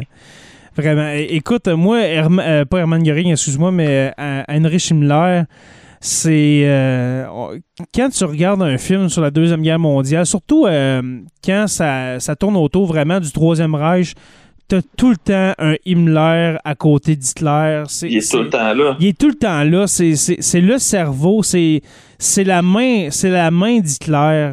Exactement. C'est le. C'est le- c'est l'exécutant. Hitler avait une idée, Himmler ça en avait faire ça. Ben justement, pour, euh, il, jamais, il a jamais obstiné. On peut dire, oui, c'est le numéro 2, mais il aurait pu avoir des, des, des visées, genre, je, je vais tasser Hitler. Non, c'est un non, autre que. Il était convaincu, c'était un fanatique lui aussi. là. Il était, c'en était un autre qui était en amour avec Hitler. Il y avait vraiment des relations amoureuses avec Hitler tellement il était endoctriné dans le pattern, ça avait aucun bon sens. Puis Himmler, pour faire peut-être le petit ordre, Himmler Ouais. et Heydrich, qui est en numéro 3, prenaient des décisions. Après ça, allait voir Eichmann, le quatrième. Et Eichmann disait à Mengele, ben, va t'amuser. Fait que les quatre ensemble ont, ont fait les pires atrocités, probablement, le- de l'histoire de l'humanité. Ça serait. Ouais, ça, Ça ça- serait pas trop, je pense, de dire que c'est les c'est le pire quatuor de tous les temps. ouais, absolument. Alors, euh, je pense qu'on va. euh, qu'on va conclure là-dessus, mon cher euh, Jonathan Mhm. Saint-Pierre. Ce fut. Ce fut très intéressant. Y a-tu un, y un char qui est passé en arrière de toi ou. euh, c'est pas vrai? Ouais, c'est- non, il y a eu un. Ouais, effectivement, j'ai entendu un char passer. ça Ah. Ouais, c'est ça. Tout ce qu'on voit, c'est Mélissa qui pleure depuis tantôt. J'espère Ben, qu'on l'a juste- pas traumatisé. Ben, Mélissa, ouais, désolé, c'est, pas nous qui avons commis ces actes, c'est, c'est les hommes de main euh, d'Hitler. Euh, en passant, on, on vient de parler à Mélissa, là, mais merci aux patrons qui sont passés, qui sont, qui sont repartis. Ouais. Euh, moi, j'adore, j'adore cette formule-là. Euh, Justement, Mélissa, oui, merci, super intéressant. Merci beaucoup, Mélissa Lepresseur. Euh, si vous voulez euh, participer justement à ces lives-là, oui, il va y avoir des épisodes live euh, sur la page de Sur la Terre des Hommes, sur la page de la communauté. Euh, partagé sur la page peut-être de, de Joe, euh, de Jonathan, Jonathan le prof. Euh, C'est rendu automatique. Jonathan Saint-Pierre dit le prof. Non, Jonathan le prof. Euh, mais pour les épisodes comme ça, moi j'adore ça, Joe, des épisodes où est-ce que quand on est les deux, on, on, on a les, euh, les patrons avec, avec nous. Alors, si vous On voulez. est, on est capable de savoir en temps réel si ce qu'on dit, ça a du sens. Exactement. Moi, j'adore ça. Je- C'est comme, euh, Ah, c'est cool. c'est comme avoir ben, mes élèves devant moi. Là, sais, je raconte une histoire. On dirait que ça, ça m'en- Exactement. ça m'encourage à faire du podcast, mon cher ami. Alors, si vous Ah ouais, voulez, c'est très cool. Si vous voulez participer à ces lives-là, euh, qui vont, ben, ceux-là vont être, euh, vont, vont arriver souvent, je crois.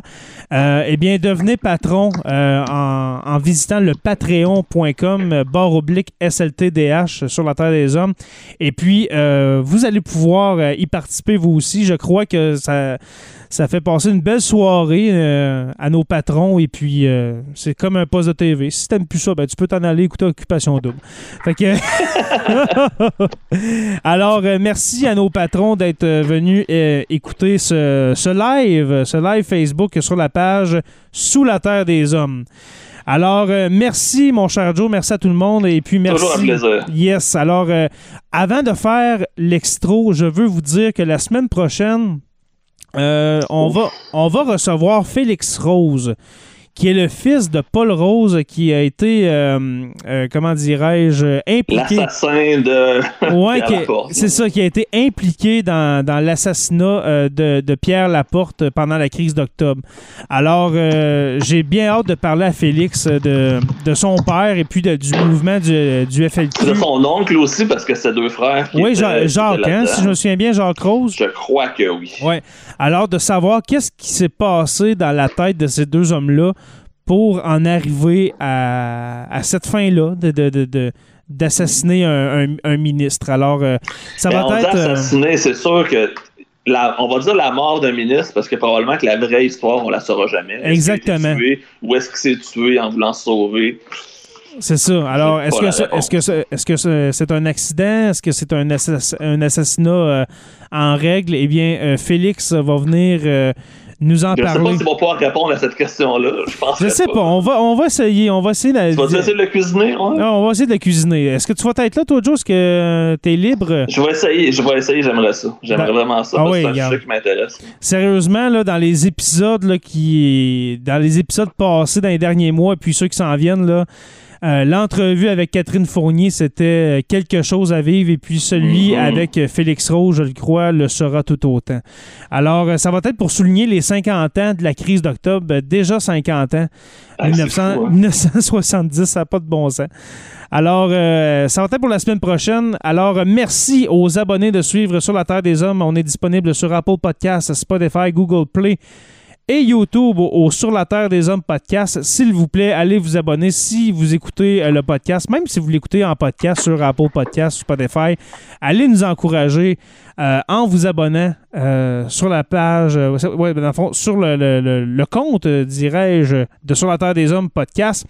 Merci à nos patrons. Là, il y en a qui se sont ajoutés. Là, ça, va, ça va commencer à être long, vous nommer. Mais je vous nomme que, tout le monde quand même. Les curieux, Stéphanie Théberge, Mario Drouin qui a été présent. Salut Mario. Euh, Oh, il- salut Mario! il dit merci les boys, bonne nuit, bonne nuit Mario. Mathilde Manta, Audrey Perrin, je crois qu'il ne sera jamais euh, live dans un live de Sur la Terre des Hommes parce qu'elle est en France. Nathalie Marcil et puis Sonny Reed. Les stagiaires, Olivier Sauvé qui est, qui est- qui est présent ou bien qui est passé. Euh, je l'ai vu tantôt. Oui, c'est ça, je l'ai vu moi aussi. Francis Furoy, Jean-Sébastien Lamarche, Martin Godette, Georges Dumais, Gabriel Landerman, qu'on n'a pas vu euh, ce soir. Normalement, il, il, devrait être là. jamais bien loin. Hein? jamais bien loin, Gabriel. Simon Robitaille euh, aussi. Claude Poirier, Christophe Wellens, Denis Chouinard, Stéphanie Paquette. Jade Rousseau et puis Mélissa L'Oppresseur qui, qui a dirigé le la modératrice. La modératrice, parce que Paumé, je crois qu'il est parti. Je sais pas s'il est encore là, Paumé, fais-nous un signe. Mais, merci, Mélissa, d'avoir commenté pendant le live. Euh, les historiens Benoît Caisse et Mathieu Roberge, et puis l'érudit Pascal Gassé. Alors, euh, il y a aussi le moyen euh, Alexis Cossette-Trudel pour nous encourager. PayPal me, PayPal me. Oui, PayPal.me. Alors, PayPal.me, SLTDH, si vous voulez pas, dans le fond, devenir patron et puis être obligé de payer 2-5 dollars par mois, eh bien, vous donnez ce que vous voulez et puis on est content.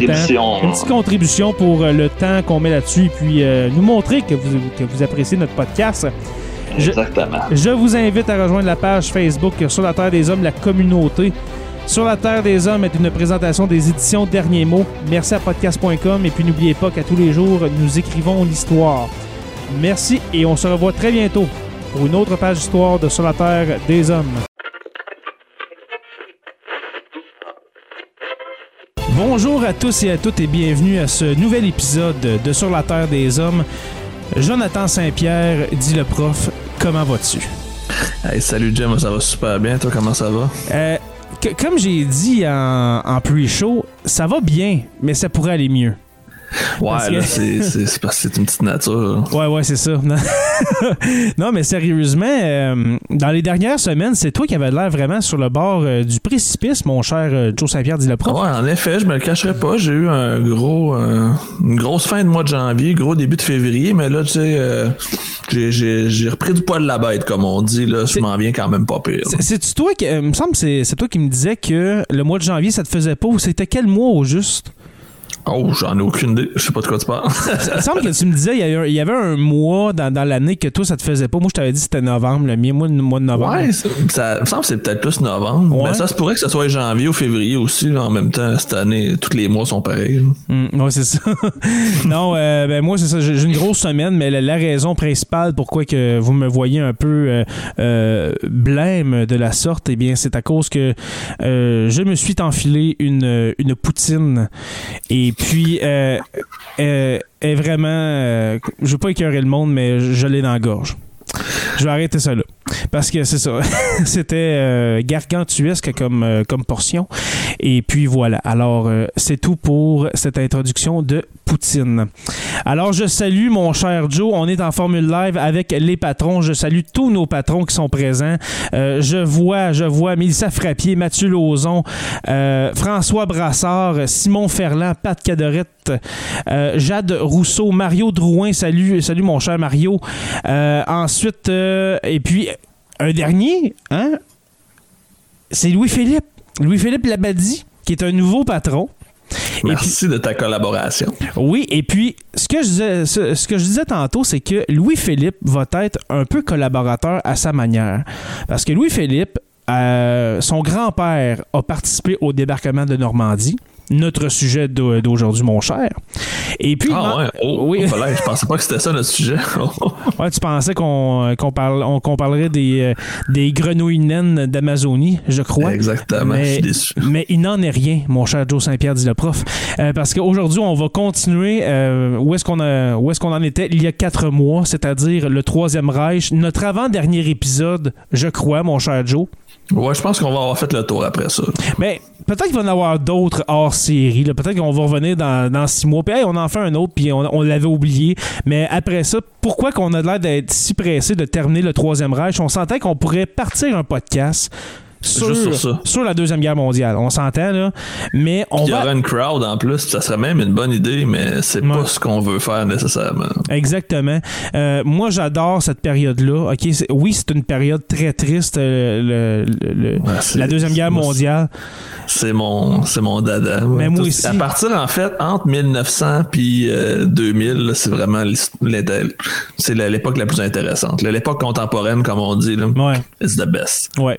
Mais la, Deuxième Guerre mondiale, c'est que euh, oui, ça a été sanglant, mais quand, quand, on, quand on pense aux, deux conflits mondiaux qu'il y a eu, ben, toutes les guerres qu'il y a eu pendant le, le 20e siècle, on s'entend que ça a été un siècle vraiment euh, sanglant. J'ai juste ce mot-là en, en bouche.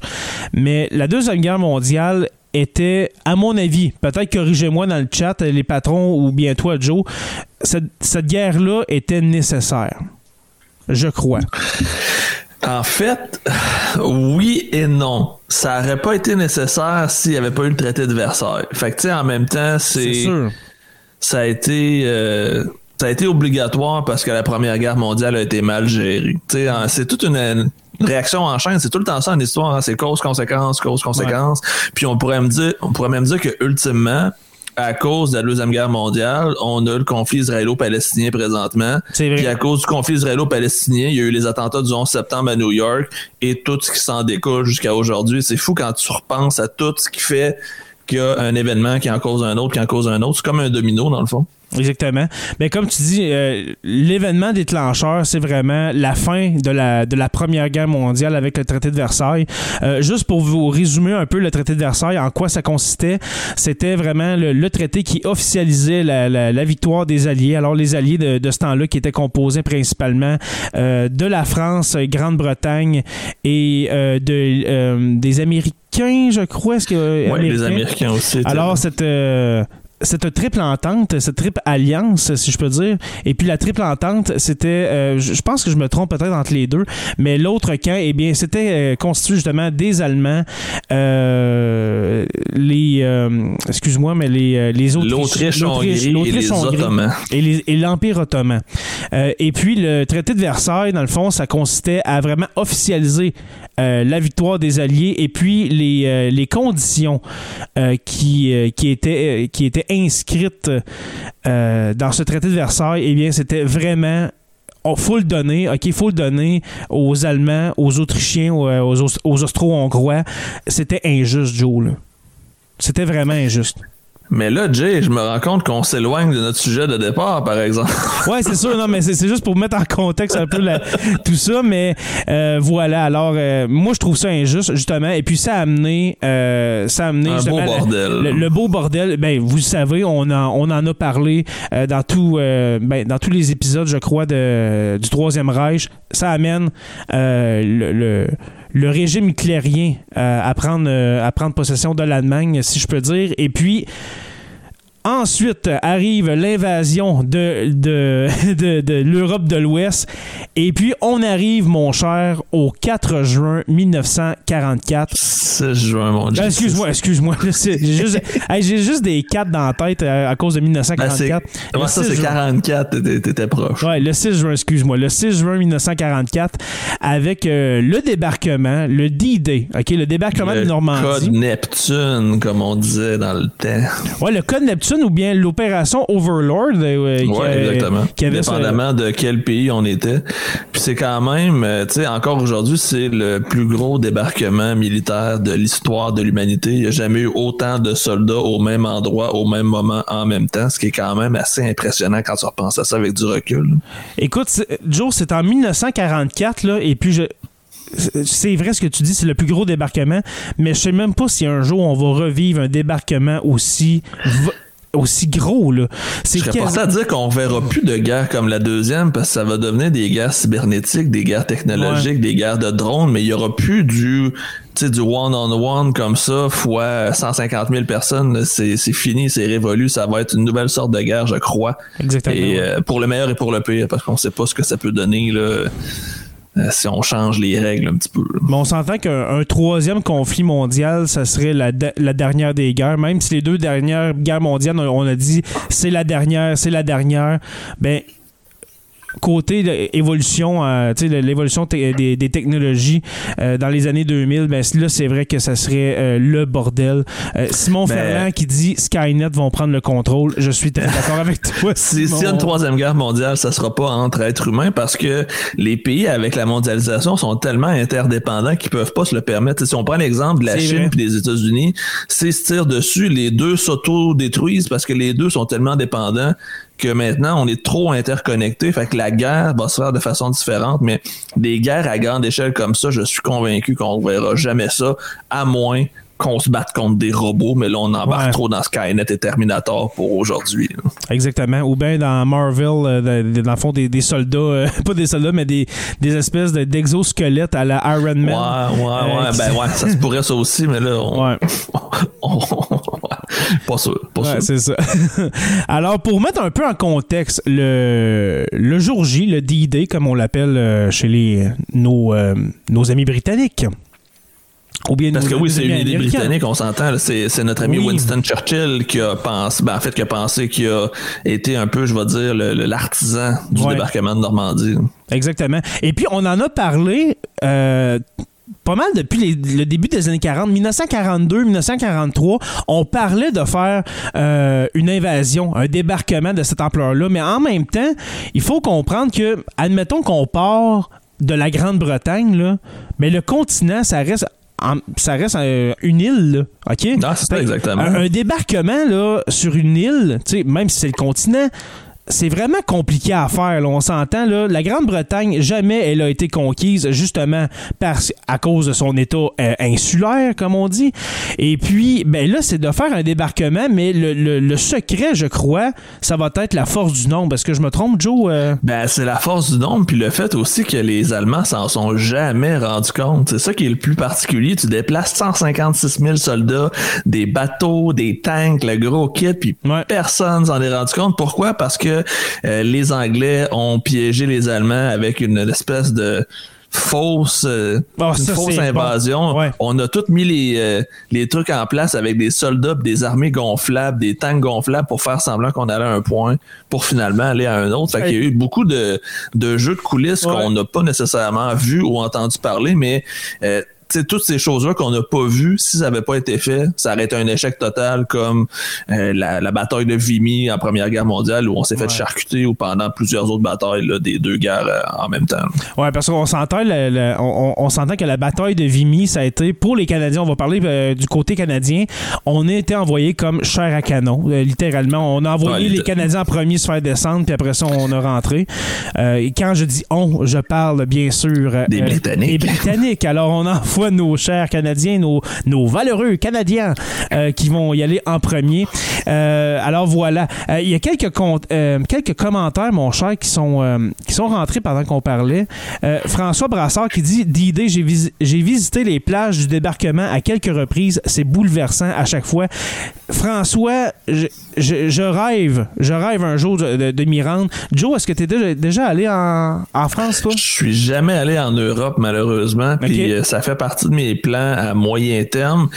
Je sais pas si j'irais visiter le nord de la France. C'est sûr que moi, je, serais plus intéressé à aller visiter l'Allemagne et la Pologne parce que c'est là où je trouve qu'il y a le plus d'histoire. Mais j'avoue que les plages de Normandie, ça doit être quelque chose d'assez impressionnant. Et comme euh, François dit, ça doit être aussi très bouleversant parce que tu Mm. dis qu'il y a quand même des milliers de personnes qui ont été charcutées pour C'est ça, euh. La liberté, on pourrait dire, parce Ouais. que sans ça, euh, qui sait ce qui aurait pu se passer par la suite? Mais tu en même temps, on dit pour la liberté, en, guillemets. Moi, c'est pour ça que j'ai dit tantôt en, en introduction, la Deuxième Guerre mondiale, je crois qu'elle était nécessaire. Mais pas toute la Deuxième Guerre mondiale, parce qu'on s'entend que la Deuxième Guerre mondiale, ça a été parti par euh, le régime hitlérien. On s'entend, c'est lui qui a, qui a dit on attaque la Pologne, et puis là, ça a fait un jeu de domino euh, diplomatique, dans le fond. Mais moi, je dis qu'elle était nécessaire, cette guerre-là, parce qu'il fallait chasser euh, Hitler du, euh, de, de l'Europe. Il, il- il était en train d'envahir l'Europe au complet. Là, à- à- Ça Soit avec un son- nouvel ordre mondial. Ouais, c'est ça. Exactement. Mais euh, qu'est-ce qu'on disait tantôt, justement, quand on parlait de T'es jamais allé en Europe, moi non plus. À quand un épisode de Sur la Terre des Hommes dans la cour de du camp d'Auschwitz? Je te le Ah, demande. Ça serait-tu juste malade. Ça serait fou. Ouais, ouais, ouais, j'aimerais ça. Ouais. Simon Ferland qui dit une guerre bacté- bactériologique un peu en lien avec ce qu'on disait tout à l'heure, euh, la, guerre cybernétique, guerre technologique. Euh, Louis-Philippe Labadie, euh, le nouveau patron en question euh, euh, duquel on a des photos. Au fond de l'eau, il y a encore aujourd'hui, près des plages, il reste encore énormément de vestiges du débarquement, comme des jeeps, des chars d'assaut. moi, je te dirais ben, Ils ont même, juste coulé, dans le fond. Ils ont été coulés par, les soldats allemands. En fait, les soldats tchèques travaillaient pour l'armée allemande sur euh, la ligne de front là, qui attendait les, euh, les bateaux et les soldats. Exactement. Alors, il y a eu, comme tu dis, il y a eu beaucoup de. Euh, dans le fond, les véhicules qui amenaient les Jeeps, etc., c'était pas directement les vaisseaux de guerre, c'était ce qu'on appelle des péniches. Euh, ne pas confondre avec le mot que vous avez, peut-être entendu, c'est le mot français euh, péniche, qui amenait les soldats ou bien les Jeeps et puis autres matériels pour débarquer le plus facilement possible et puis s'installer. François Brassard, les cimetières dédiés aux soldats sont aussi des lieux significatifs. Ça doit être vraiment euh, je crois. Puis moi, je suis pas vraiment armé. Moi, je suis pas un gars qui tripe sur les guns, l'armée, tu sais, tout ça. Euh, mais quand même, de me, admettons de me retrouver en France, là où est-ce qu'il y, a- des tombes, ben, ça, des tombes de soldats canadiens, euh, de nos soldats qui se sont battus pour, euh, pour sauver l'Europe, eh bien, je serais très touché, en effet. Euh, François Brassard, dommage que je ne puisse partager des photos. le- Partage-la sur le groupe Facebook, la communauté. Ça serait vraiment cool qu'on puisse les voir, tes photos. Oui, exactement. Oui, tu peux les mêler dans, dans la communauté. Euh, ben, pas dans la communauté, mais dans, dans le groupe des patrons, le groupe fa- Facebook des patrons. Puis peut-être que Joe pourrait les, euh, les, les partager, euh, mon, cher, euh, mon cher François. Euh, avant de continuer, mon cher, pour faire la chronologie puis parler de tout ce qui s'est passé. Parce que tantôt, on parlait d'environ 200 000 soldats qui ont été déployés, mais dans tout le débarquement de Normandie, euh, la, bataille, je vais l'appeler la bataille de Normandie, c'est environ un million de soldats. OK, en deux, trois mois, qui sont envoyés par, par vague en, en France pour, euh, dans le fond, euh, la libération de la France. Mais avant, mais avant, je veux faire euh, un partage. Un partage des objets de notre cher patron Louis-Philippe. Alors, je vais faire share screen. C'est plate pour ceux qui sont en audio, mais on va essayer de les. de les euh, Mais devenez patron, devenez patron, puis ça, ça arrivera plus, ces affaires-là. J'ai François Brassard qui me dit qu'il n'y a pas beaucoup de vestiges de la Deuxième Guerre mondiale en Allemagne. Oui, mais il y a quand même euh, tout le côté, je vais dire, euh, juste le feeling, juste de savoir qu'on est à la place où ça s'est passé. Je pense juste de Ah, soaking in, comme on dit en anglais, là, de, de s'imprégner de ce qui s'est passé. là, ça serait quelque chose d'assez cool. Exact. Alors, on a. euh, attendez un instant, juste. euh, là, comme tu dis, Joe, pour ceux qui sont en audio, c'est poche, mais c'est ça. On, on est plus en formule live euh, maintenant. Est-ce que vous voyez bien, Joe? Est-ce que tu vois bien? C'est correct. L'image, OK. Euh, juste euh, faire ça, je vais aller voir. OK. Alors, on a ici euh, un premier objet. Je crois que c'était pour nettoyer, un kit pour nettoyer son arme. Alors, on a des petites, des espèces de, de petites brosses pour nettoyer ses- les, les, l'arme à feu du soldat canadien. Ensuite, est-ce que vous voyez la deuxième photo? Nine. Euh, nine, OK. Euh, parfait. Alors, Ça ne marche pas. Je, ah, ça, va, ça va être plus compliqué que je, je pense pour monter toutes les photos. Il va falloir que j'y j'y aille photo par photo. Euh, attendez un instant. Voilà. Est-ce que vous la voyez? Oui, je crois. Alors, on a ici euh, des, euh, des espèces de pochettes qu'on pouvait mettre après euh, sa ceinture, des, des- des pochettes de cuir. Ça, là, Louis-Philippe, il a ça chez eux. là. son grand-père, euh, son grand-père, il a donné ça. là. Il vraiment, c'est vraiment des objets de collection. Comme j'ai dit à Louis-Philippe cette semaine, on, on- parlait sur, sur Messenger ensemble. J'ai dit, te rends-tu compte de- du trésor que tu as? C'est un trésor ce que tu possèdes. Là. Fait que, tu sais, ça, ça a, ça a au-dessus de 75 ans, là, cet équipement-là, quand même. Là. Euh, ça, ça, ça devait être euh, sûrement pour mettre. euh, je, sais, je sais pas trop quoi. Joe, de- je sais pas si t'es plus Du matériel militaire quelconque. Ouais, ouais, c'est sûr. c'est sûr. Mais euh, euh, je, sais pas au juste qu'est-ce qu'on pouvait mettre là-dedans. Euh, je vais aller à quelques photos encore plus intéressantes. Et puis là, attendez un instant, vous allez capoter.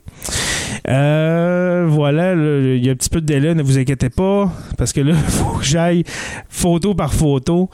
OK. Est-ce que tu vois bien, Joe, la- la- cette photo-là? Ouais, un livre. Oui, c'était un livre, euh, un livre euh, pour les soldats canadiens, euh, dans le fond, qui s'appelait l'Allemagne. Alors, c'était pour savoir c'est quoi l'Allemagne, comment comprendre les Allemands, etc. Et puis, on a cette page-là qui dit ce que les Allemands pensent des Britanniques. Alors, c'est je- je sais pas si c'est un livre vraiment de propagande ou euh, quelque chose comme ça, mais c'était vraiment pour euh, connaître euh, les Allemands. On dit laissant de côté les idées extrémistes des nazis, voici en résumé ce que les Allemands pensent des anglo-saxons. Les gens en Angleterre ne travaillent pas autant que les Allemands ou ne prennent pas leur travail au sérieux. C'est quand même bon. Là. Les Anglais ne sont pas aussi bons organisateurs que les Allemands. Fait tu, tu- vois qu'on essaie de dire les Allemands là, sont prêts. Les autres là, sont, sont, euh, sont drillés, sont prêts, etc. L'Allemand est parfois trop minutieux. Cette guerre, cependant, a démontré que notre organisation, quand on s'y met, est aussi parfaite et plus flexible.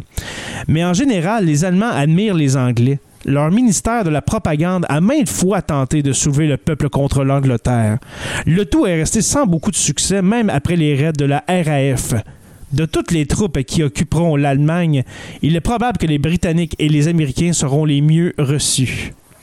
Alors, alors c'est un, un passage de ce livre pour euh, les soldats canadiens, euh, ben, les soldats canadiens français. Alors, c'est un livre en français pour euh, connaître l'ennemi. fait écoute, il y a plein d'affaires de même, mais il y, en avait un autre, attends un petit peu. Euh, écoute, il y a un rasoir, une espèce de pochette avec un rasoir euh, pour euh, le soldat canadien.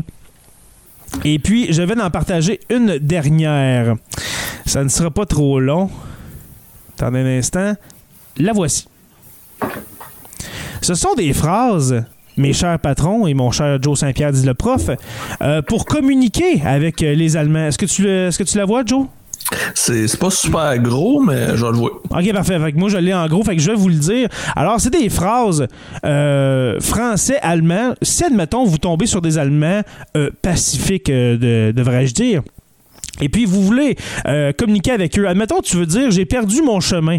Eh bien, ça serait Ich habe den Weg verloren. OK. Mais C'est bol, ton allemand il est rouillé. Ouais, il a quand même fait longtemps. Admettons que, tu veux dire, je veux retourner à telle place, sais, je veux retourner euh, à telle place en France. Ce serait Ich, Ichville Zurich, par exemple. Admettons que tu es en panne, ta voiture, ton camion est en panne. Ce serait Menwagen at Magnevangunne. Ein Pane ve- Ein Pane gehabt. Euh, ATN Pane get apt.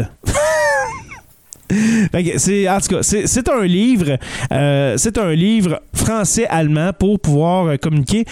Moi, j'ai vraiment été surpris quand j'ai vu ça, Joe. j'ai vraiment été surpris que ça existait.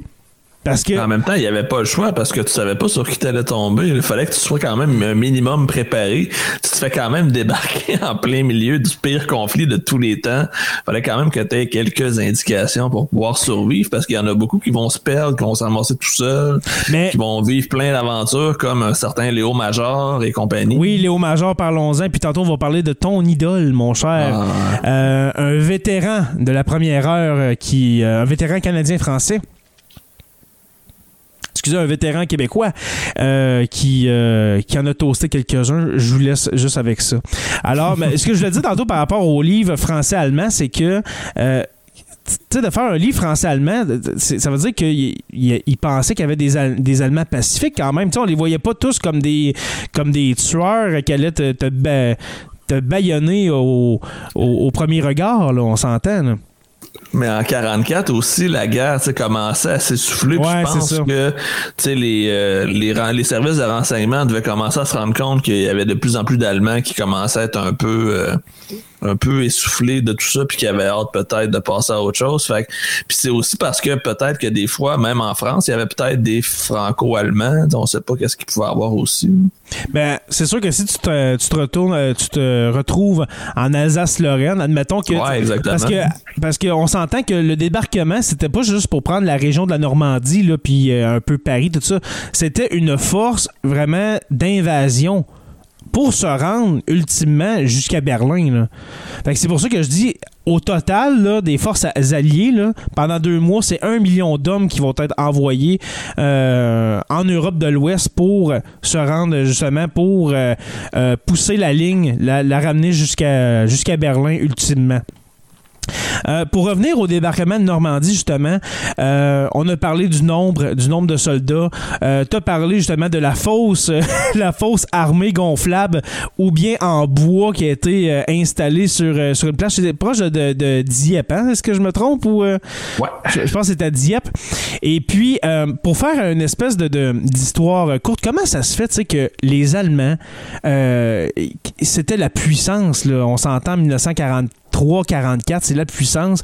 Comment euh, espérer euh, un succès sûr euh, avec ce débarquement-là contre les Allemands? Eh bien, les Allemands pensaient vraiment que le- les Alliés allaient se rendre au Pas-de-Calais. Exactement. le Parce que c'était le- le, coin, le, le- l'endroit le plus proche de la de l'Angleterre, tu sais, quand il est pas en distance de bateau, Ouais. en traversant la Manche, c'était le Pas-de-Calais qui était la, la première destination, qui était aussi la plus, euh, je veux dire, idéale pour un débarquement. C'était une belle grande plage avec pas de montagne, pas de pas d'obstacles, fait que c'était vraiment l'endroit que tout le monde aurait choisi, donc c'est beaucoup trop facile justement Exact. de prédire que ça allait être là. Exactement. Comme, comme tu as si bien dit, c'était le- c'était là où la Manche entre la- la- la- l'Europe continentale et puis la Grande-Bretagne était la, la- la- la- plus mince, si je peux dire. Mais en plus, c'était le chemin le plus court pour se rendre en, en Allemagne. Exactement. Le- le Ça aurait été la- la- la- la- l'idée la, plus logique, on pourrait dire, parce que c'est Ouais. par là que tu aurais eu le chemin le plus court, mais c'était trop facile pour que ce soit la meilleure option. Exactement. Alors, euh, non, ce n'est ce n'est pas au Pas-de-Calais. Et puis là, là, il y a comme 50 000 soldats euh, allemands qui attendent au Pas-de-Calais, mon cher Joe. Qui attendent, qui attendent la force euh, euh, expéditionnaire de- des Alliés. Ils attendent, ils attendent, tu sais, dans leur tourelle, dans, dans leur espèce de... de, de- de- ils appellent ça un nid... comment t'appelles ça? un- le, le- le mot exact de, de ce temps-là, c'était un, une espèce de... de, de, de de nid, si je peux dire, c'était enterré dans la terre, puis là, tu avais justement une, une mitraillette que tu, pouvais, que tu pouvais tirer vers les plages. Eh bien, euh, ce mur de l'Atlantique, si je peux dire, euh, qui s'étendait sur des centaines de kilomètres, euh, du Pas-de-Calais euh, Jusqu'au nord de la Norvège. ben oui, c'est ça. Puis, le fond, du nord de la Norvège jusqu'au sud euh, de la Normandie, c'est des centaines et, et des centaines de kilomètres. Et puis les Allemands étaient vraiment, si je peux dire, euh, Ils étaient padés à, à- à une invasion euh, euh, britannique, là, si on veut. C'est sûr que si l'invasion avait eu lieu au Pas-de-Calais, on n'aurait pas parlé Jamais. de la même situation présentement, j'en suis convaincu. Et peut-être qu'on en parlerait, mon cher Joe, euh, en allemand. En allemand. Ouais. peut-être que. parce qu'on s'entend que les, les vainqueurs écrivent l'histoire. On s'entend. il y a Louis-Philippe dans le chat qui dit que le- la scène d'ouverture de Il faut sauver le soldat Ryan reflète bien le débarquement de Normandie. En effet, puis je m'en sers à chaque année à l'école pour l'exprimer ou le, le montrer à mes jeunes et ça fait toujours autant réagir parce que tu peux pas t'imaginer à quel point c'est même pas proche de la réalité parce que oui, c'est quand même romancé, mais je veux Ouais. dire, c'est une vision de un moment, de un débarquement, de une des cinq plages. Fait ça aurait pu être n'importe quoi d'autre aussi. là. Il y en a qui ont vécu probablement encore pire. Il y en a qui ont peut-être vécu plus facile. Mais c'est quand même une belle façon de, de l'imager puis de montrer aussi en même temps à quel point il y avait personne qui était au courant dans quoi qui s'embarquait. Tout le monde dans son petit bateau à attendre, super stressé. La porte du bateau à l'ouvre puis euh, tu cours, let's go. Exactement. Est-ce que tu as vu le. Ben, aussi les patrons, est-ce que vous avez vu le, le film Oxford Ridge avec Andrew Garfield? Je l'ai pas écouté encore. Il est sur ma liste. Je ah, Joe, pas encore vu. faut, faut que tu écoutes ça. Dans le fond, l'histoire, c'est euh, Andrew Garfield, son personnage, c'est un gars qui est contre les armes. Lui, il veut pas tirer une balle. Fait que lui, son utilité qu'on lui trouve, c'est euh, d'aller sauver les soldats qui se font tirer en haut, euh, en haut de, dans le fond de, la, de la falaise, si je peux dire, et puis de les ramener pour que les gens les soignent. Mais lui, il n'y a, pas de gun, il n'y a, pas un fusil avec lui pour se défendre si jamais il se fait tirer. Il il va. C'est une histoire vraie, là. C'est vraiment un soldat euh, qui, euh, qui ne voulait pas tirer à rien. Fait que lui, c'est ça. Il, il allait euh, chercher les gens blessés pour les soigner. Oxford Ridge, c'est bon. il faut sauver le soldat Ryan. C'est excellent. Dunkerque, mon gars, c'est. C'est c'est un chef-d'œuvre. Je sais pas, est-ce que tu l'as vu Dunkerque? Non, je suis plus un amateur de documentaires que de films de fiction romancée. OK. Moi, j'ai écouté tout ce qu'il y avait de disponible en termes de documentaires sur la Deuxième Guerre mondiale, mais pas nécessairement les films. OK. en tout cas, je, te les conseille. Je, te les conseille euh, euh, pour euh, ces films de, Deuxième Guerre mondiale. tantôt, on a parlé justement du total de soldats, mais juste pour dire par pays. dans le fond, par la mer, ceux qui vont arriver par la mer, parce qu'on s'entend qu'il y, y, y, a des soldats qui arrivent par la mer principalement, et puis par, par les airs. Alors. Parachutiste. Exactement. Euh, en parachute et puis en espèce de, de, zeppelin, là, c'est, vraiment. Je, savais pas pendant la Deuxième Guerre mondiale qu'il y avait encore des zeppelins en, en passant. Je pensais que c'était vraiment. Euh, euh, première, des guerres, euh, première guerre mondiale ish, là, si, tu veux. Là. Mais il y, mhm. avait des zeppelins. C'est 58 000 Américains sur les plages du, de, de, Utah et puis d'Omaha, les plages qu'on a nommées justement nom de code pour, pour le débarquement. 54 000 Britanniques sur la plage Gold et Sword. Et puis 21 000 Canadiens sur la plage Juno. et puis 177 Français qui débarquent aussi, alors des, des résistants qui étaient en Grande-Bretagne et puis qui ont pratiqué euh, qui ont euh, participé euh, à, la, à la libération de leur peuple, si on veut. Et puis par les airs, c'est 23 000 hommes au total qui vont être parachutés. Il ne faut pas que tu aies peur, pareil. On s'entend que quand on dit parachute de Deuxième Guerre mondiale, c'est pas ce qu'on utilise en 2021 pour faire du petit parachutisme sportif, on pourrait dire. Mais moi, c'est pas ça. C'est pas ça. très, très, très de base. Là. Moi, Joe, c'est pas ça qui, qui m'aurait fait peur, être un parachutiste pendant, pendant la Deuxième Guerre mondiale. C'est vraiment tu t'en viens lentement, là. Ils peuvent te tirer à vue. C'est du pigeon d'argile complètement, là. Mais les, parachutistes, par exemple, vont être surtout euh, débarqués, vont être envoyés, si je peux dire, euh, pendant la nuit, avant que le, corps expéditionnaire naval arrive euh, sur les, plages de Normandie vers 7h, 7h30 du matin.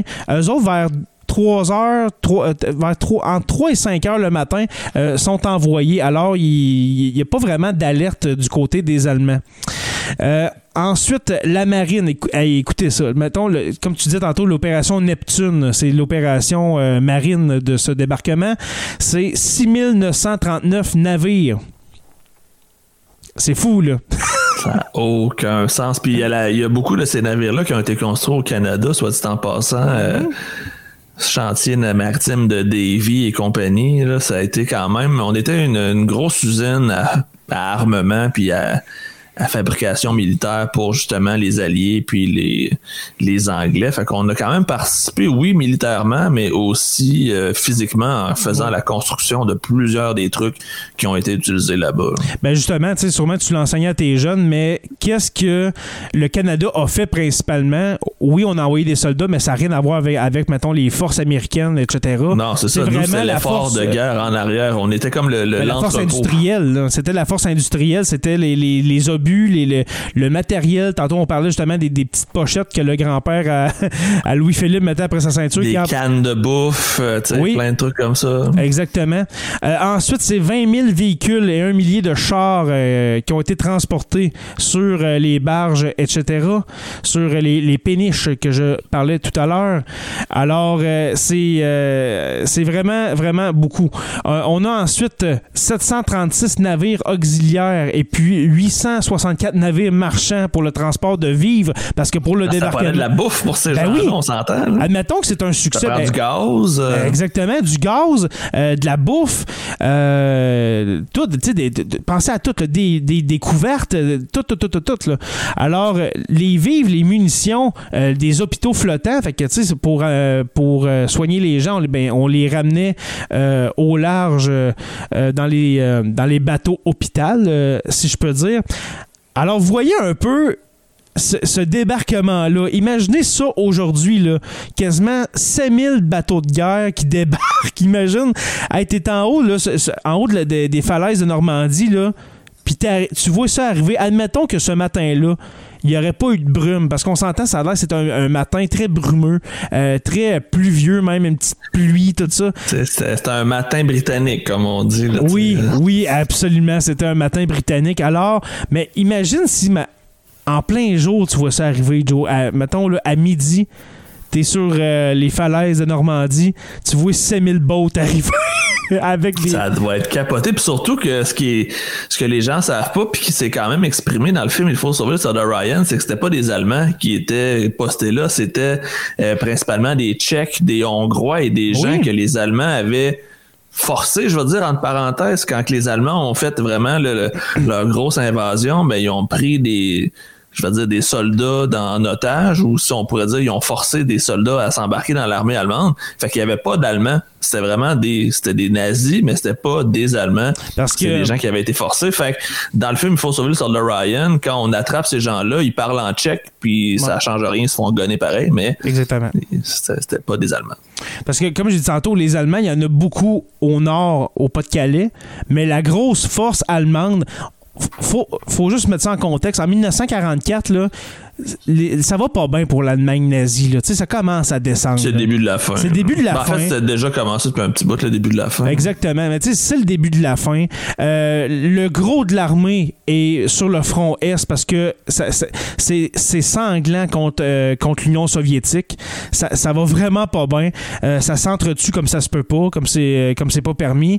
Alors, du côté de l'Ouest, là, on, on se fie un peu à la barrière naturelle, à la défense naturelle de l'océan Atlantique pour se défendre parce que on pense pas qu'ils vont débarquer avec un avec un débarquement de la sorte, mais il n'en On s'attendait plus à un débarquement au sud, en passant peut-être par, euh, Par l'Italie. par l'Espagne ou des places comme ça, mais pas, pas pantoute par justement le mur de l'Atlantique. On le Mm. pensait invincible et avec raison parce qu'il était vraiment bien protégé, mais il y avait des failles, dont celle des plages de Normandie. Puis c'était pas tant une faille parce que c'était pas la place la plus idéale non plus pour débarquer, mais c'était la force du nombre, comme tu as dit tantôt. Il y a tellement de noms qui sont arrivés en même temps que ça a eu l'effet escompté, mais ça aurait pu être un échec total aussi. C'est un gros gamble qui a été fait. Ouais. Si la, la bataille de Normandie avait été perdue, pas sûr qu'on parlerait français en ce moment, euh, Ben, au moment où on se parle. C'est justement ce que je dis. Mais l'affaire, en plus, la logistique du débarquement de Normandie, c'est que, comme tu as dit, c'est un lieu très, très, très inhospitalier. Euh, les plages de Normandie. Il faut que tu te rendes là quand la marée est basse, sinon les bateaux vont, vont se fracasser contre les falaises. Euh, il y avait tellement de points à organiser pour dire c'est le c'est au début juin puis ça peut pas être ailleurs. Sinon si on manque ça là bon, on va être encore quasiment euh, six mois en guerre. Il va falloir en- encore attendre un autre six mois. Fait il fallait vraiment attendre les conditions euh, météo idéales euh, la, la- marée le, temps de l'année de voir de, de- de- de vraiment s'assurer que la, la grosse force allemande est à l'est contre l'Union soviétique fait que, tu sais, ça a, été, ça a été un coup de génie, je, je crois. Tu as parlé tantôt de Churchill. Euh, le général, ce- celui qui, euh, qui Dwight Oui. Eisenhower. Exactement, le général qui s'occupe de ce, de, de ce débarquement, Dwight Eisenhower, qui va être président des États-Unis plus tard. Exactement. Lui, il a fait une belle 50. carrière, je pense. Ça a été un. Tu sais, quand tu veux faire, mettons, un impact, puis après ça, c'est devenir une personnalité publique, c'est comme assez dur de battre. J'étais le général qui a gagné le débarquement de Normandie, votez pour moi. C'est comme. c'est un, CV plus impressionnant que Donald J. Trump. Exactement. C'est là que tu te rends compte que la qualité des présidents varie de génération en génération. Exactement. Euh, mon cher, euh, hey, j'ai quasiment envie, parce que là, l'épisode, en, ce- en ce moment, là, ça fait à peu près euh, 36 minutes. Est-ce que tu veux qu'on fasse un- une espèce de, de chronologie rapide des événements? Ben en fait, c'est comme tu veux, mais je pense que les gens qui écoutent connaissent probablement la chronologie. Je pense que c'est plus les détails croustillants qui sont intéressants à amener, Ouais. comme on a fait justement depuis le début de l'épisode, parce Ouais. qu'au final, le résultat, on le connaît, on sait qui a gagné, Ouais, mais juste de peut-être y aller avec des chiffres. Des fois, des stats, ça fait... ça punch. Ouais. Juste pour justement, on parle de, on parlait du Canada tantôt, il y a quand même 21 400 Canadiens qui ont débarqué à 8 heures du matin sur la plage de Juneau, puis il y en a presque 900 qui sont morts. Donc c'est quand même Ouais. Un ratio respectable. Ça aurait pu être vraiment pire que ça. Ça aurait, Mais- pu, ça aurait pu être catastrophique, là. Vraiment. Quand même, là. Et ce qui est plus drôle, je sais pas si, on en avait parlé, là, si euh, ça avait été dit plus tôt, mais tu sais, Hitler dormait pendant ce temps-là. Il a jamais été réveillé pendant le débarquement de Normandie. On l'a réveillé à que- 10 heures du matin une fois que c'était fait parce qu'on avait tellement peur de sa réaction qu'on a juste laissé le Führer dormir en se disant bon ben regarde ça va ça sera ça le lendemain matin Joe- on gérera ça une fois rendu Joe, c'est exactement le point. Je te laissais aller justement pour ton détail croustillant. C'était le mien. Euh, ah bon je, je l'ai appris. Je l'ai appris cette semaine, Joe. Hitler dormait. Ouais puis on pas dormait. bon de le réveiller parce qu'il se disait wow, c'était pas important ce débarquement là Ben oui, puis tu sais, euh, on s'entend que c'était. Euh, ils sont pas arrivés tout en même temps, là. On s'en. euh, les- la, la, C'est la des vagues successives à partir de entre 5 heures du matin puis genre 9 heures du matin. Fait que pendant Ça 4 arrêtait. heures mais là, c'est on débarque, on débarque, on débarque, on drop, on drop, puis let's go, on avance. là. C'est ça. Parce que comme j'ai dit tantôt, on s'att- on s'attend toujours quand la- la- Excusez. Mais quand on commence à débarquer en Normandie, on s'attend toujours que non, le gros débarquement, c'est au pas de Calais, ça s'en vient. Fait que non, on va le laisser dormir. Bon, on pensait que c'était la diversion, que c'était la Normandie, justement. C'est ça, c'est une diversion, là, c'est sûr. là. Fait que euh, non, c'était. euh, on, on a. On a profité de ça, OK, du fait qu'on on, on était attendu ailleurs, puis avec ce, ce- ce régime euh, ce régime dictatorial hitlérien, on s'attendait peut-être à si Hitler dort, ben je pense qu'ils vont le laisser ils dérangeront pas. Tu sais, on s'entend que Hitler en 1943-44 et puis en 45, euh, sa santé est vraiment euh, est sur le déclin. C'est très chancelant comme condition. Là, Et- je, je veux pas me tromper, mais je crois que la tentative d'assassinat avait été faite sur lui Oui. avant. Si je me trompe pas, là, ça avait Oui, été oui. fait pas longtemps avant. Fait qu'il était vraiment magané en plus Ouais. pendant ce temps-là. là. Ouais, euh, pour ceux qui, euh, qui se demandent c'est quoi cette tentative-là, c'était la, tenta- la tentative de Klaus euh, von Sta- Stauffenberg et puis de, de quelques ben, de quelques dizaines, quelques centaines En fait, euh, pour le, qui le ont- projet Valkyrie, pour ceux qui connaissent, Ah, euh, le ouais. projet qui ont vu le film avec euh, Tom Cruise. Je suis pas un fan de Tom Cruise en tant qu'acteur. Moi non mais plus. Le film Opération Valkyrie est un excellent film. Puis on y croit quasiment. On pense vraiment qu'il va réussir, mais on le sait que pas le ce, cas. film-là, là, je dois l'avoir écouté 20 fois sans joke. Là. Ah, il est vraiment Je- bon. je il est vraiment suis- bon. En fait, tu sais, je disais tantôt, j'écoutais pas de film sur la Deuxième Guerre mondiale. C'est pas vrai, mais Ben, pas vrai. ça sera pas mon premier choix. c'est juste que là, je savais vraiment pas c'était quoi le projet Valkyrie. Fait que je me suis dit, bon, moi, je vais écouter le film. Puis finalement, crème, j'ai vraiment pas regretté. Puis je suis allé lire après. Puis c'était. Oui, c'est un peu romancé, mais c'était quand même assez proche de la réalité. Fait que c'était moi, un film proche la comme ça, réalité. j'apprécie beaucoup, mais souvent, le- les, les films sur, exemple, les guerres prennent beaucoup de liberté artistique, puis Ouais. de un peu plus d'improvisation, puis c'est là où ça me perd un petit peu. Je me dis, si tu veux faire un film sur la guerre, ben il faut que tu te colles sur la vraie histoire. faut pas que tu partes avec des théories ou des approximations, sinon c'est là que ça perd un peu de son sens. Exactement. Euh, moi, regarde, c'est la même chose. Puis ce que, ce que je voulais dire tantôt, c'est que euh, Valkyrie avec Tom Cruise, ça a été fait en 2009, mais c'est un film qui est tellement bien, il est, il est très, très bien vieilli. Ouais, puis il est disponible Euh, sur Netflix si je me trompe pas. Ah, t'es ah, sérieux? Moi, je l'ai, en, en DVD Blu-ray, quelque chose comme ça. Mais co- Ok. comme je disais tantôt, je l'ai écouté 20 fois. Puis la scène où est-ce qu'on se prépare à aller faire l'attentat contre Hitler et puis l'État... L'état-major, l'état-major du Troisième Reich est là dans la tanière du loup. C'est T'as tout, là, t'as tout le ils sont monde. tous là. là, là. Ben, écoute, après 20 fois, je, je suis autant stressé que la première fois que je l'ai écouté. Parce que tu dis, ça- tu sais, il y avait tout pour réussir, Ah, il- là. Ben, le seul problème, et puis on va, euh, on, on- on va arrêter d'en parler après, mais le, le- le seul problème, c'est que euh, les, les gens de l'opération Valkyrie croyaient que Hitler et puis l'état-major du Troisième Reich feraient une réunion dans le bunker. Dans un bunker souterrain. Mais ils ont décidé à la dernière seconde, dernière minute, d'aller le faire à l'extérieur, dans une espèce de, de, de, de salle de réunion extérieure gazebo un peu. là, Ouais, c'est ça, que c'était Euh, pas aussi euh, hop, euh, étanche pour que l'explosion fasse le ça. dommage qu'il était censé faire. Exactement. On s'entend que dans un bunker en, en béton armé, euh, les dommages, regarde, tout le monde aurait implosé. Il aurait, il aurait tout sauté, là, on s'entend. Mais vu que c'était à l'extérieur avec tout euh, l'air ambiant, ben, il n'y a pas eu le dommage euh, escompté. Alors, c'est un, c'est une suggestion que, que, que je vous fais, puis Joe aussi. Allez écouter le film Valkyrie avec, euh, avec Tom Cruise de 2009. Je crois que c'est en 2009. En tout cas, c'est excellent. C'est excellent.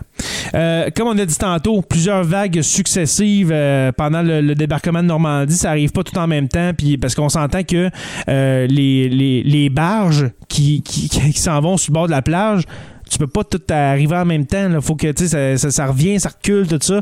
Puis le, le débarquement a été fait sur plusieurs dizaines, voire centaines de kilomètres. Mais oubliez pas, là, c'est au-dessus de 100 000 hommes qu'il faut débarquer. Fait que c'est, pas pas facile. Et puis si on veut que ça fasse un effet concret, faut qu'on les étende sur toute la distance. Là. Pas choix. Là. Euh, ensuite, mon cher.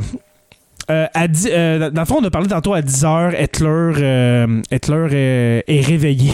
on le réveille à 10h, pauvre, pauvre Adolphe. Et puis, c'est à midi. C'est à midi que Churchill va annoncer le débarquement au Parlement, euh, au Parlement euh, britannique. Ouais, il attendait de voir si ça allait être une réussite ou un échec. On Exactement. sentait que la propagande marchait des deux côtés. hein. Ben oui, c'est sûr. Alors, on annonce au Parlement euh, britannique, la Chambre des Lords, on, on leur apprend qu'il y, a- il y a débarquement et puis que ça va très, très bien. Et puis, justement, euh, tu sais, on s'entend, comme j'ai dit en début d'épisode, puis on va, je pense qu'on va closer là-dessus, mon cher, mon cher Joe. Euh, le débarquement de Normandie, c'est pas l'affaire de, de- de- de- d'une heure ou deux. C'est, ça a été des, des semaines, des mois. Ça a duré deux mois en tout pour se rendre C'est ça sans compter toute la préparation avant, parce que tu débarques pas du jour au lendemain comme ça sur une plage à 200 000 personnes. Ça a été c'était- au-dessus d'un an, un an et demi de préparation pour la Grande-Bretagne et puis les Américains. Euh, un autre film, il a posé. Maintenant, on va faire un épisode sur les films ou documentaires. Ça, c'est une de mes Les propositions. films, que- les films historiques, mettons, qui valent la peine, ou les séries historiques qui valent la peine, ça pourrait être un bon épisode. Ouais. Est-ce que tu as vu le film The Darkest Hour? Les heures sombres. Non. Je l'ai pas vu, mais j'en ai entendu parler beaucoup, par exemple. OK. Avec. euh, comment il s'appelle euh, euh, en tout cas, c'est- J'ai pas la mémoire des Ouais, noms, mais non, ça non parle dans le fond de Churchill. Exactement. C'est un film sur Churchill. Et puis là, on voit l'espèce de négociation qu'il y y a eu entre Churchill et puis, euh, et puis euh, le, le- le- le- le- si on peut dire, le gouvernement américain pour justement venir nous aider. Ça marche pas. Là. On- la Grande-Bretagne, à un moment donné, était tout seul contre le- le- les nazis, là, contre l'Europe, si on peut dire. Là. Puis ça a tout pris pour que les Américains viennent aider la Grande-Bretagne. Et puis... euh, Ben, tu sais pourquoi ça a pris du temps? Est-ce que tu le sais pourquoi? je m'en rappelle plus. Parce qu'il y avait un lobby anti-juif vraiment puissant aux États-Unis Ah, qui a oui, fait. euh, je m'en rappelle La plus c'est quoi raison, le nom exact, là, mais c'était euh, euh, une espèce de lobby politique anti-juif, anti-Europe qui voulait pas, dans le fond, que les Américains s'impliquent. Il y avait quand même, je pense qu'il était 800 000 dans ce lobby-là. C'est le plus gros lobby de l'histoire des États-Unis. Puis, dans le fond, si ça avait pas été du Japon, probablement que jamais les Américains se seraient impliqués dans le débarquement de Normandie parce qu'il n'y avait rien à gagner sur le coup. Eux, dans le fond, ce qu'ils attendaient, c'est que la guerre finisse pour aller reconstruire puis s'enrichir encore plus, ce qu'ils ont déjà fait de toute façon, mais ils auraient préféré peut-être éviter d'aller Ouais. tirer dans le tas. Exactement. Euh, voilà. euh, sérieusement, Joe, euh, pour terminer là-dessus, on pourrait faire plusieurs épisodes justement sur le débarquement de Normandie. Ben, sur Euh, la guerre mondiale tout court. Mais justement, puis comme on a dit tantôt en début d'épisode, on pourrait faire un- un- une, une émission, un podcast indépendant de Deuxième Guerre mondiale. Mais pour aujourd'hui, on essaie de, de- de se contenir à, à l'intérieur de 45 minutes, une heure. Alors, on, on va arrêter là, mes chers, euh, mes chers amis, abonnés et puis patrons en ce moment. Euh, désolé, euh, je sais pas si euh, Joe, les, les commentaires rentraient parce que moi, j'ai plusieurs pages d'ouvertes, fait que je vois plus les commentaires. Ben, c'était, on- Mais, ça euh, suivait les discussions, tu sais, c'était, super intéressant. J'ai regardé, mais je veux dire, c'était, c'était surtout pour appuyer ce qu'on disait ou pour rajouter, mais euh, en gros, là, les gens étaient quand même assez en accord avec ce qu'on disait. Il y a des suggestions de documentaires à écouter.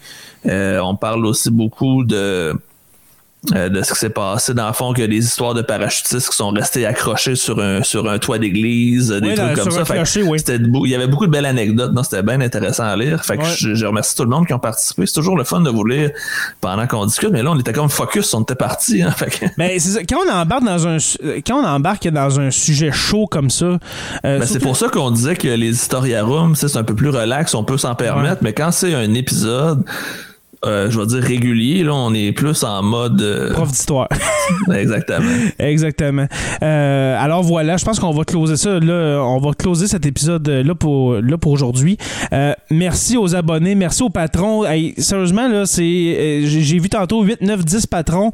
on est. Les, patrons sont rendus 37, mon cher. 37 patrons.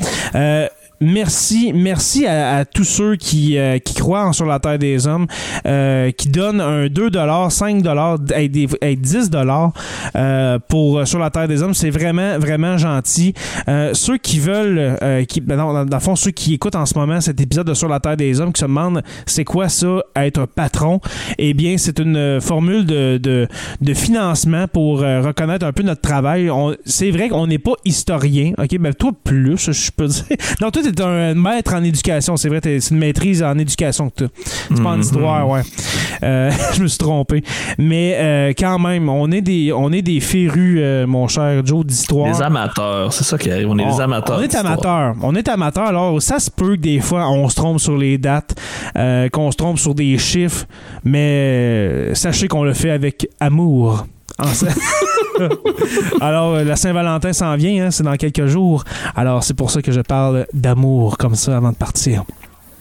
Alors, merci à tout le monde. Et puis, pour devenir patron, euh, c'est ça que je le dis, pour devenir patron, euh, vous pouvez visiter le Patreon, alors Patreon, P-A-T-R-E-O-N, euh, .com, barre oblique, SLTDH pour Sur la Terre des Hommes. Alors, patreon.com, barre oblique, SLTDH. Et puis, pour 2 dollars par mois maintenant, il y a eu une erreur dans les, dernières semaines. Je pensais que tout le monde avait accès aux Historia Room.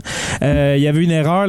Ceux à 2 dollars, les curieux n'y avaient pas accès. C'est réglé c'est supposément Gary Oldman j'ai juste d'aller Gary Oldman pour euh, celui qui a, qui, qui a, joué Darkest euh, Hour. Darkest Hour.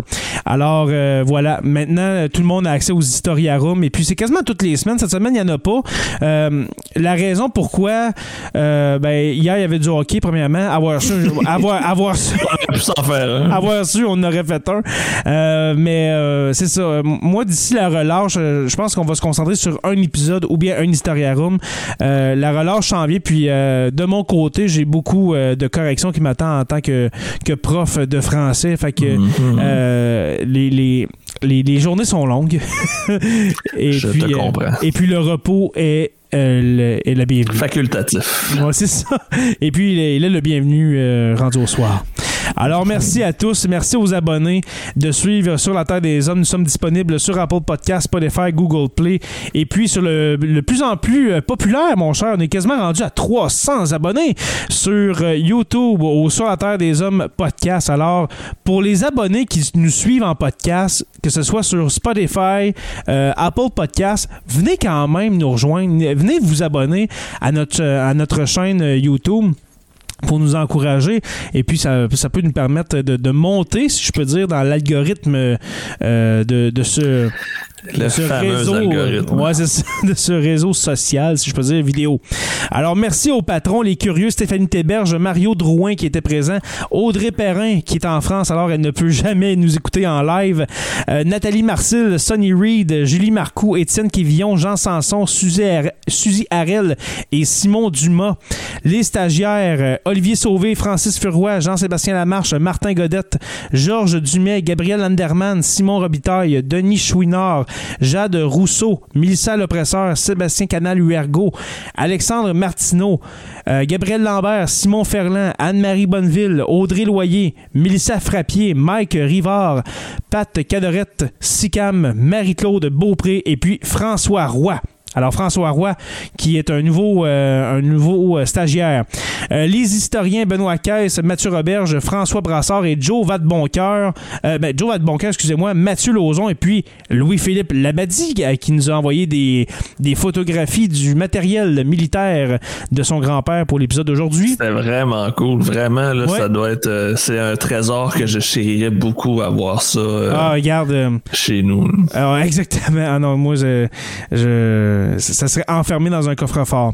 Et puis, j'ai le, le malheur, euh, je pense que ça va être un moment triste de l'épisode euh, du de l'ending de Sur la Terre des Hommes, mais nous avons perdu notre érudit Pascal Le Gassé.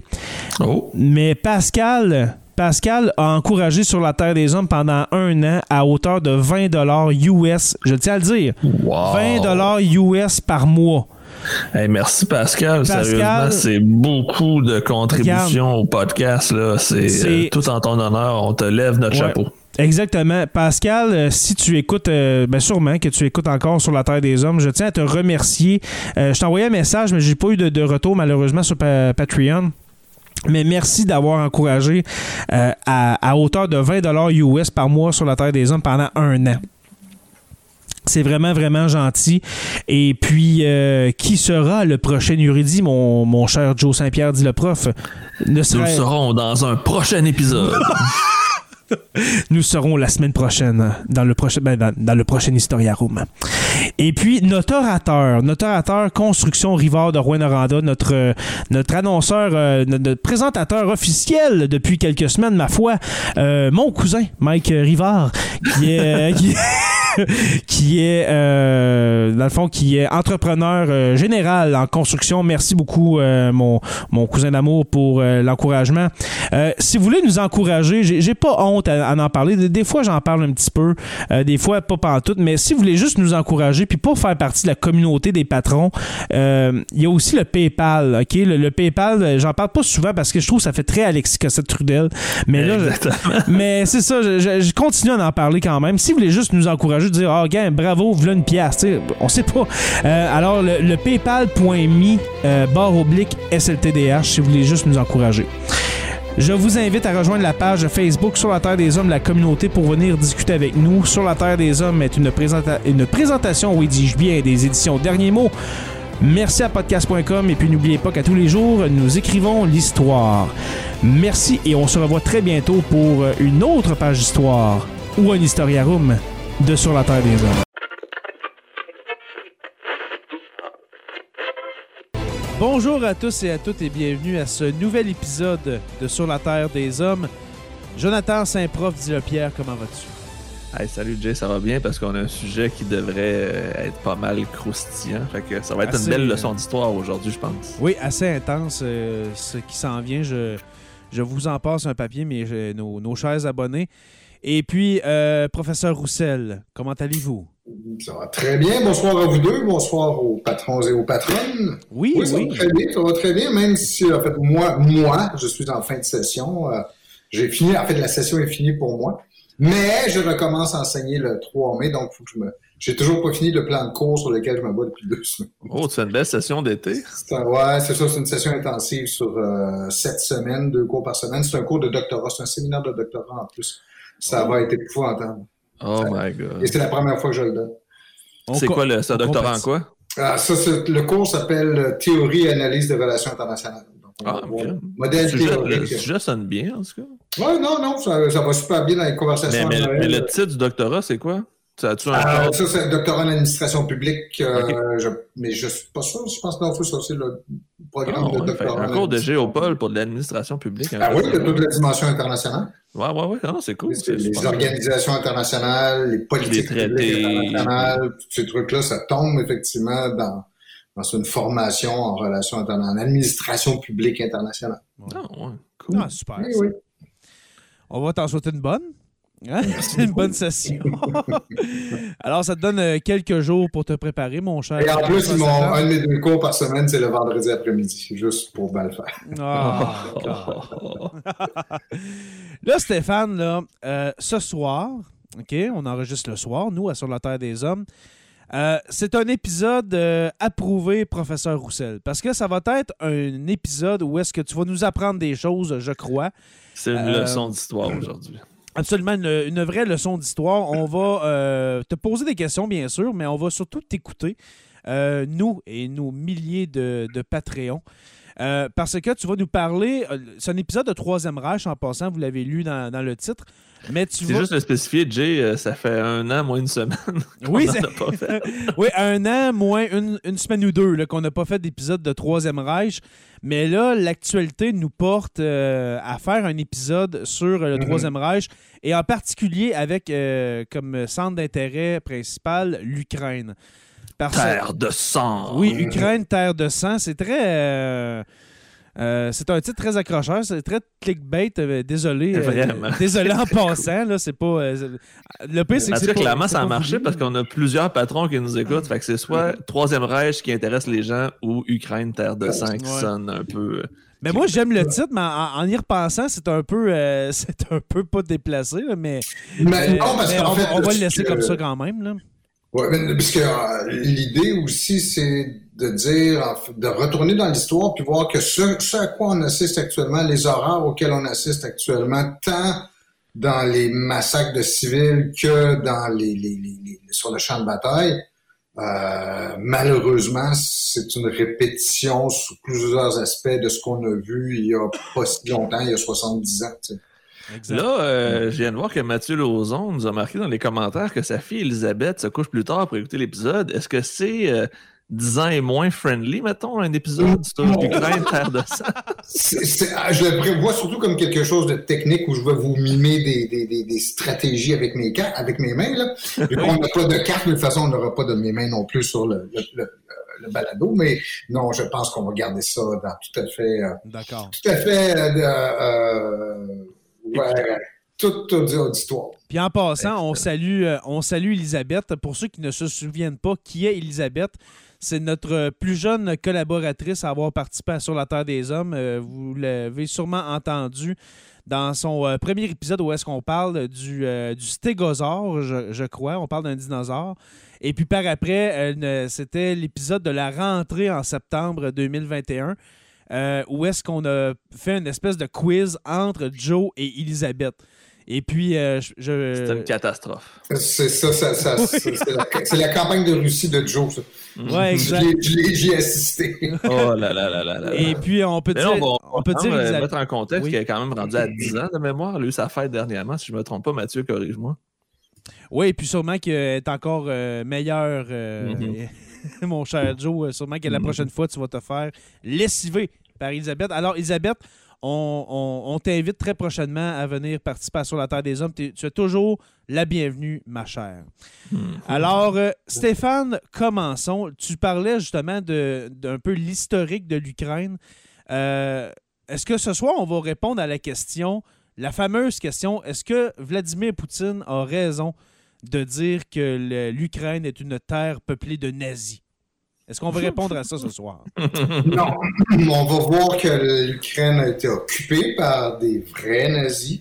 Euh, mais autrement, on ne pourra pas répondre à cette question-là. En fait, euh, Ah. euh, et même, euh, euh, Jay, je me demande si t'es pas beaucoup plus qualifié que moi, parce que l'histoire longue de l'Ukraine que tu as déjà présentée dans le contexte d'un autre balado qui s'appelle Le Crachoir, euh, était vraiment magistral. Et. Joe a, fait quelque chose de semblable aussi. Donc, ce serait non seulement euh, de faire double emploi, mais ce serait prétentieux de ma part de vouloir essayer d'accoter vos, euh, vos présentations respectives sur le C'est sujet. vrai. Donc, non, c'est pas vers ça lequel je veux aller. C'est vraiment, c'est vraiment un compliment que tu me fais, Stéphane. Je me sens euh, vraiment supérieur en ce moment. Je t'en remercie, je, je t'en remercie de dire que j'ai fait une, une analyse exhaustive. Je suis très heureux. Ben, elle, se tenait très bien, puis tu prends- tu t'as permis de voir le fil Merci. dans l'histoire de l'Ukraine et des relations avec la Russie et, et comment le centre de pouvoir de gravité se déplace de Kiev vers Moscou. Tu sais, C'était Ouais. c'était extrêmement. Donc, je recommande à tout le monde ces Oui. deux ces deux présentations-là, celle euh, de Jay au crachoir, celle de Joe sur sa page, je pense en fait qu'on peut toujours la retrouver, qui était. Ouais, c'est toujours. euh, c'est jamais bien loin. Et c'est en fait à la fin février que tu as présenté ça. Ouais, puis je, je crois que le, ce fameux live, j'avais demandé à Joe Joe, est-ce que je peux le mettre sur le feed RSS de Sur la Terre des Hommes? Puis, puis je pense qu'il est là. Hein? C'est ce, Ouais, ouais, ouais. ce live-là, C'est un des hein? premiers que j'ai fait, je me trompe pas. Ouais. Mais là là où je veux vous amener ce soir, en fait, c'est plus de regarder l'actualité puis voir comment ça vient chercher nos, nos, nos, nos centres d'intérêt Une historiques. impression de déjà vu, on pourrait dire. Malheureusement, euh, tragiquement, oui. euh, et, et le fait que l'épisode ce soir soit dans le dossier du Troisième Reich, je vais se retrouver dans le dossier du Troisième Reich, parce que je veux mettre l'accent sur la période qui va de l'automne 1941 à, à l'automne 1943, pendant laquelle l'Ukraine va être euh, sous le, le joug allemand. Euh, et d'abord, ça signifie des répressions énormes. Ce qu'on a vu à Butcha récemment, donc des civils qui ont été euh, massacrés de manière indiscriminée euh, par une armée d'occupation. C'est en grande partie comme ça que les Allemands vont se comporter à l'égard des Ukrainiens au cours de la Deuxième Guerre mondiale. Naturellement, la population juive est toujours en haut de la liste de leur, des gens qui, le- qui, qui, qui le cherchent. Euh, mais en fait, euh, même les Ukrainiens qui ont accueilli les Allemands comme des libérateurs, parce qu'ils ont souffert énormément sous le régime soviétique euh, jusque-là, euh, même les Ukrainiens qui, qui, qui, qui, qui accueillaient les Allemands comme des libérateurs vont finalement se retrouver victimes de la brutalité puis de, de la, la, la- l'horreur que les nazis vont, vont déclencher. Je veux dire, des charniers, des massacres de population. On parle de la ville, de la ville de Kharkiv euh, beaucoup ces temps-ci qui est dans le Donetsk, qui est, qui est dans là, tout près de là où les, combats se passent, où, où ils se font bombarder. Euh, ben, cette, cette ville-là, qui s'appelait Kharkov à l'époque, qui avait un nom russe, euh, a perdu les trois quarts de sa population au cours de la Deuxième Guerre mondiale. On est passé de 800 000 habitants à 200 000. Je dis les chiffres de mémoire, là, tu sais, mais... euh, Et puis, Bon. et puis, faut dire que historiquement, faut dire que en Europe, dans presque tous les pays, il y avait une frange quand même nationale-socialiste en Ukraine. Il y avait quand même des pros, des pro-nazis. Ok, ça faut, faut le dire quand même. Mais par exemple, c'est- c'était pas propre à l'Ukraine. Partout dans les pays européens, il y en avait. C'est dans toute l'Europe, en fait, puis même aux États-Unis puis au Canada. On va juste parler Oui. à Adrien Arcan, qui Mhm. était le Oui, chef du Adrien Parti Arcan. nazi québécois. Fait que c'est pas propre à l'Ukraine. Puis je suis pas mal sûr qu'il y avait même des nazis ailleurs en Asie puis en Amérique du Sud. Fait que- Ouais. Ouais, c'est ça, cette maladie idéologique-là, euh, ignorer les frontières, elle s'est retrouvée partout. Ou du fascisme, peut-être plus en général, mais reste Ouais. que des deux se comparent quand même assez bien. Mhm. Mais l'autre aspect sur lequel je voulais venir, puis ça c'est l'aspect plus militaire de, la chose aussi, je on pourrait se, concentrer là-dessus euh, euh, ce soir, c'est que l'Ukraine, le champ de bataille qu'on voit actuellement, ben comme de très nombreuses régions en Europe euh, ou en Asie ou au Moyen-Orient, c'est des lieux qui ont connu des batailles semblables à des époques différentes. Et, la guerre actuelle ne fait pas exception. Ce qui m'a inspiré un peu le, le, le goût de faire l'épisode qu'on fait ce soir, c'est de regarder constamment, je, je appelé là, dans, dans, quand on observe l'actualité, à regarder les cartes où, où on voit l'avancée des Russes, où le front se stabilise, où le retrait des Russes. Et, et, et ça me frappe à chaque fois. Je me dis, c'est tout, c'est tous des noms de villes que je connais, ça. Izum, Bielograd, euh, euh, euh, Kharkiv, euh, en fait, toute cette région-là du Donetsk, le long du, le long du et jusqu'à Mariupol, c'est des noms que j'avais déjà vus, ça, que je connaissais, puis c'est vraiment pas euh, loin sais, et c'est vrai parce que pour avoir étudié les opérations militaires pendant la Deuxième Guerre mondiale, c'est là où ça s'est déroulé aussi. Il y a eu trois, en fait, trois grandes batailles sur lesquelles on pourrait revenir ce soir qui se sont déroulées à cet endroit-là et qui, je veux dire, dans le même type de paysage au sens où on peut voir que le- l'Est de l'Ukraine est un endroit propice pour les, les grands déploiements blindés, euh, que les, les distances sont énormes, mais quand même qu'une armée bien organisée peut se déplacer euh, extrêmement euh, rapidement. Euh, et on, on- les- des choses semblables en fait qui se sont produites d'une d'une époque à l'autre et aussi trois batailles qui sont intéressantes parce qu'elles ont, elles ont tous une signification historique importante. On peut leur donner une signification historique importante. Ils ont eu un lien dans le dénouement, on pourrait dire. Euh, ouais, ben c'est ça. Et c'est aussi soit par leur ampleur, parce que l'autre chose, on pourrait appeler ça la bataille des les superlatifs, la bataille des superlatifs dans le sens où ce sont d'immenses batailles dont on, on, on peut même pas imaginer l'ampleur aujourd'hui, où elles ont un sens historique extrêmement important qui, qui, qui, qui, va se révéler euh, par la suite. Et si je je- euh, on va faire un épisode éventuellement, vous le promet. Patron, patron, on vous le promet, on va vous faire un épisode entièrement sur le front de l'Est et sur l'attaque allemande contre l'URSS ou l'Union soviétique aujourd'hui la Russie, donc euh, en, en, juin 1941, les raisons pour lesquelles l'Allemagne a attaqué euh, l'Union soviétique. Mais ce soir à l'intérieur, et on va faire donc aussi les grandes étapes de la guerre à l'Est au cours de la Deuxième Guerre mondiale.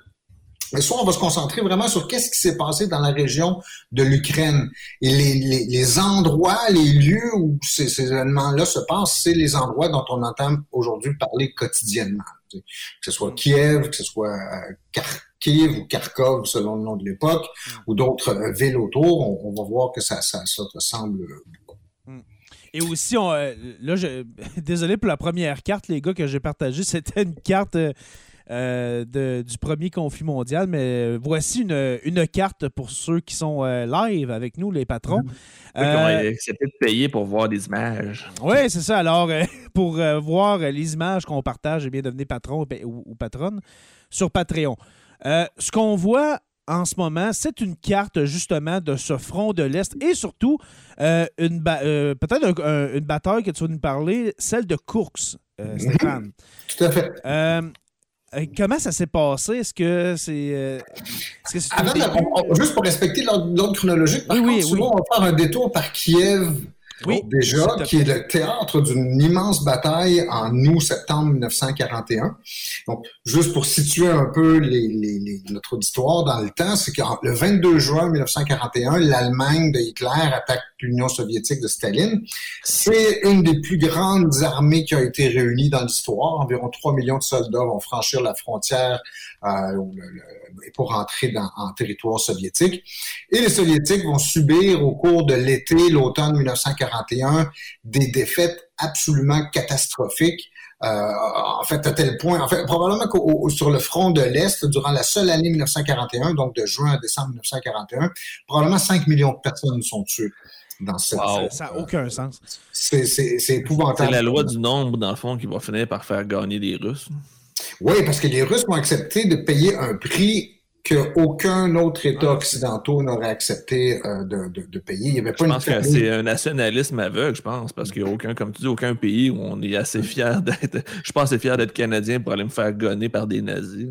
Et, et c'est d'autant plus étonnant que quand on va faire cet épisode au complet, on vous le promet, sur euh, le front de l'Est, un, un, des éléments qui rentrait dans le calcul de Hitler d'attaquer l'Union soviétique, c'est que le régime soviétique paraissait tellement affaibli et paraissait tellement incapable de réagir de, de, de, à une attaque, on se disait, au premier coup de butoir, ce régime pourri-là va s'effondrer complètement. Et c'est exactement le contraire qu'on a vu.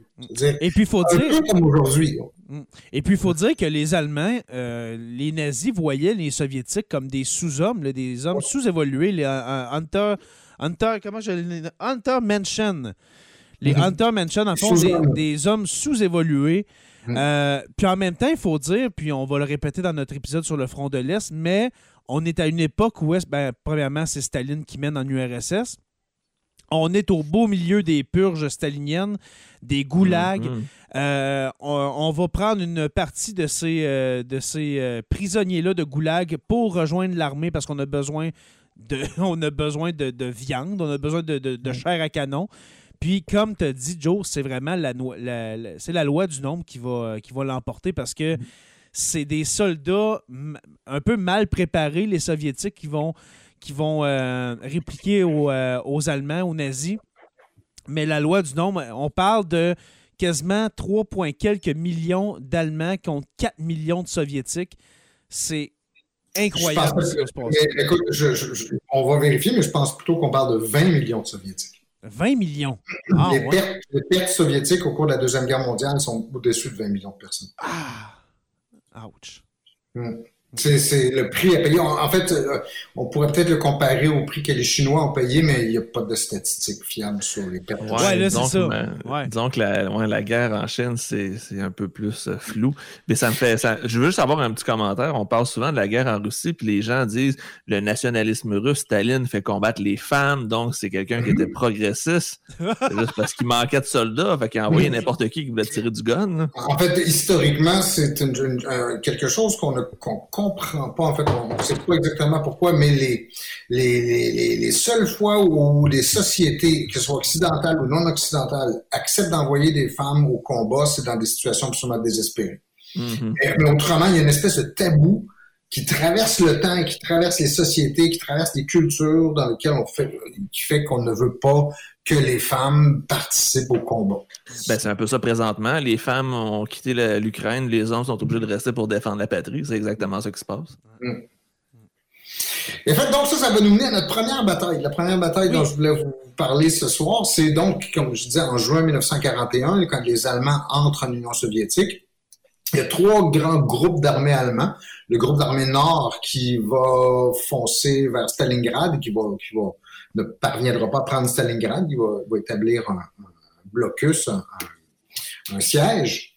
Le groupe d'armée centre, lui, est censé aller jusqu'à Moscou, et le groupe d'armée sud va longer une, une côte qui nous est maintenant familière pour ceux qui regardent l'actualité en Ukraine, donc tout le long de, de la mer Noire, la mer d'Azov, donc euh, euh, en passant par euh, euh, Odessa, Odessa. Mariupol, qu'on en entend parler tous les jours, jusqu'en Crimée. euh, donc.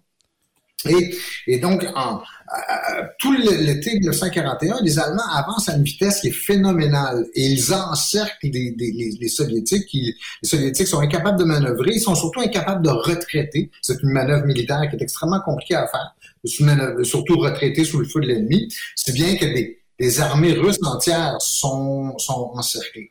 Et c'est ce qui va arriver à Kiev où pour essayer de bloquer l'avance allemande, les, les euh, soviétiques vont créer deux fronts. Quand on, dans le langage militaire soviétique, un front, c'est l'équivalent d'un groupe d'armées dans les armées occidentales.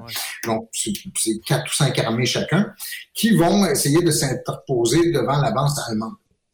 Et les Allemands vont manœuvrer cette- ces, ces armées-là, cette dizaine d'armées-là, et vont en encercler complètement une de ces deux, un de ces deux, fronts-là autour de Kiev. Euh, ça, ça se passe en septembre euh, euh, 1941, où le groupe d'armée centre qui s'en va, groupe d'armée centre de l'Allemagne qui s'en va vers Moscou, pivote vers le sud, et le groupe d'armée sud qui lui longe la mer Noire va pivoter vers le nord, et les deux groupes vont se réunir, vont faire une jonction dans le dos des euh, euh, forces soviétiques. Ouch. Ça n'a Et aucun sens. ouch, le ouch, c'est que quand on prend conscience qu'il y a 650 000 soviétiques qui vont être faits prisonniers dans la poche de Kiev. Wow. 650 000 prisonniers, plus si on compte ceux qui sont, qui sont tués au combat, les, Ouais. les, les, les- les pertes soviétiques en septembre 1941 dans, dans- en Ukraine sont des pertes sèches de 750 000 soldats environ. Ça veut dire que la, la campagne de l'opération Barbarossa commence très positivement. Ouais, mais c'est surtout, c'est, c'est pas le premier, mais c'est le plus gros des encerclements. Parce que les Allemands ont une, une faculté, une capacité à manœuvrer beaucoup, beaucoup plus grande que, beaucoup plus grande que les Russes. Donc, du moment où ils parviennent à percer le front, ils se répandent sous les arrières des, des, des Soviétiques et ils les encerclent, simplement. Et ils les isolent et les forcent à capituler. Le, ce qu'on appelle le chaudron de Kiev, ou en allemand le Kessel, euh, c'est le plus gros de ces encerclements-là qui va être euh, réalisé. Et c'est ça quand je dis que les Soviétiques payent un coût faramineux pour leur défense. Je veux dire, tu viens de perdre 650 000 soldats, ou même 750 000 en fait en comptant le tout. C'est n'importe quel pays aurait été à genoux. Hmm. Et ça en un mois. Certains pourraient me dire, ouais, mais 650 000, c'est l'équivalent de ce que les Allemands vont perdre à, à Stalingrad l'année suivante. Mais c'est justement les Allemands, eux, vont, ne parviendront pas à s'en remettre. Alors que les Russes, eux, vont parvenir à, à le faire. Il faut dire juste euh, quelque chose à, à- à rajouter, les gars. Il faut dire que la Wehrmacht, les soldats allemands, les soldats nazis, sont hyper motivés, hyper craqués. OK, on va le dire comme ça. Hyper gelé aussi. Hyper gelés, on va le dire. Qu'est-ce qu'on leur donnait déjà? euh, C'est du- du- ben, c'est des méthamphétamines. Du bon ouais. vieux là. Il y avait un nom particulier donc qui m'échappe maintenant. Aussi, je, de je la me- meth, ouais, en tout ça cas, on va, aussi. on va le dire comme ça, leur donnait de la meth, là, OK, de- des méthamphétamines. Alors, sont complètement craqués, complètement motivés et surtout drogués. Alors, euh, puis- mais ça, ça va faire aussi partie d'un autre épisode, messieurs. euh, les conditions dans les conditions de vie dans, dans- dans l'armée allemande. Alors, voilà, on installe ça. Blitzkrieg, euh, Wehrmacht, hyper motivé, hyper craqué. Je te laisse continuer. On a un commentaire euh, que tu as épinglé, mon cher euh, Joe. Oui, Maxime Millette qui nous demande comment on peut gérer 650 000 prisonniers de guerre? Ça sonne comme on va les exécuter un peu plus loin. hein. En fait, c'est ça, Maxime, la réponse à la question, c'est qu'on ne les gère pas. Il y en a un bon nombre qui vont se retrouver prisonniers en Allemagne et vont travailler dans des usines allemandes, parfois jusqu'à la mort, en fait, jusqu'à en crever.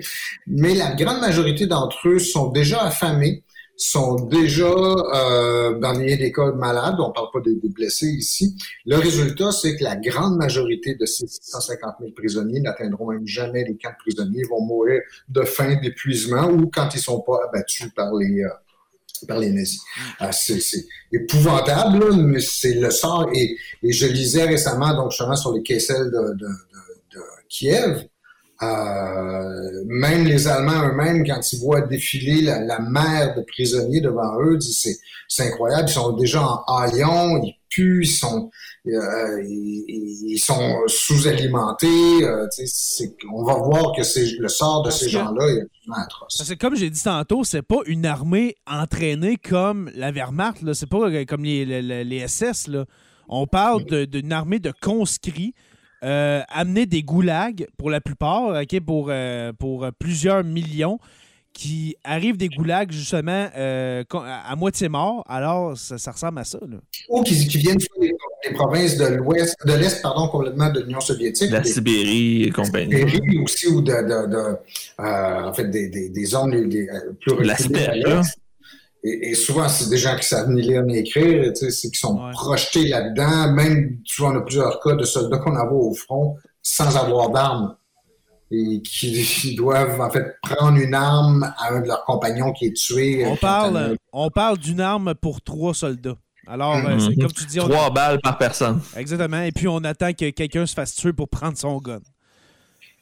Et pour finir avec cet épisode-là, pourquoi Kiev est important, il est passé dans l'histoire, les, les chiffres, évidemment, sont, sont, sont absolument euh, extraordinaires, mais aussi c'est que il y a un débat qui va naître de cette euh, euh, de cette victoire allemande. Tu sais, euh, quand Joe, tu disais ça commence sur bons auspices. En fait, les généraux allemands, après la guerre, lorsqu'ils vont écrire leur mémoire, vont considérer que c'était une erreur. Que ça a été parce que, je vous le disais, il y avait trois groupes d'armées allemands qui avançaient en Russie, dont le groupe d'armées centre avait la mission principale qui était de foncer jusqu'à Moscou. Or, comme je vous l'ai dit tantôt, pour réaliser cet immense encerclement dans, la- dans Kiev, dans la poche de Kiev, le groupe d'armées centre a dû pivoter vers le sud pour aller rejoindre le groupe d'armées sud. Et à ce moment-là, pendant qu'il va vers le sud, il avance pas vers Moscou. Exact. Et le résultat, c'est qu'une fois, une fois que, tu- tu- que, que la victoire est acquise euh, euh, et que tu dois te réorganiser, tout ça, il y a un mois de perdu pour dans la marche vers Moscou. Un mois avant l'hiver. Exactement. Exactement. Oh. Et c'est ce qui, en fait, on dit que. Ils ont trop ralenti, ils ont trop perdu de temps, dans le fond. Ben, ils ont fait- c'est-à-dire, il y a un débat à savoir, OK, tu viens de capturer 650 000 soldats ennemis, c'est une grande victoire, c'est une victoire à tout moins opérationnelle. Mhm. La victoire stratégique t'échappe. La victoire stratégique, ce serait peut-être la victoire décisive. Enfin, on, on l'imagine, tu sais, que de prendre Moscou aurait marqué un, tournant important. Euh, mais les, généraux allemands se sont justifiés de leur échec en décembre 1941, leur, incapacité à prendre Moscou, en mettant ça sur le dos de la victoire, de, la grande victoire qu'ils avaient remportée à Kiev en septembre précédent. Donc, ça, a été comme un couteau à double tranchant, si tu veux. Mhm. Et bon, il y a plein de- d'autres impondérables qu'on peut avancer. Tu sais, je veux dire, est-ce que la prise de Moscou aurait signifié la, la capitulation de Staline? Probablement pas. Est-ce que même si on n'avait pas détourné ces forces-là du groupe d'armées, Stalingrad? est-ce que, est-ce que ça aurait, est-ce que ça aurait changé finalement le cours des choses que de, de, de, de, de, de pouvoir atteindre Moscou euh, plus tôt dans, dans, dans la saison? Pas nécessairement, parce qu'il y a plein d'autres facteurs donc, qui- vont rentrer en ligne de compte. Mais pour l'histoire, sur l'histoire telle qu'on se la raconte, l'historiographie dominante, si tu veux, c'est de dire, ben, la grande victoire allemande de Kiev les a privés de la victoire de prendre Moscou quelques mois plus tard. Donc, au plan historique, si tu veux, au plan de la, de la signification, ce serait une, bataille extrêmement importante.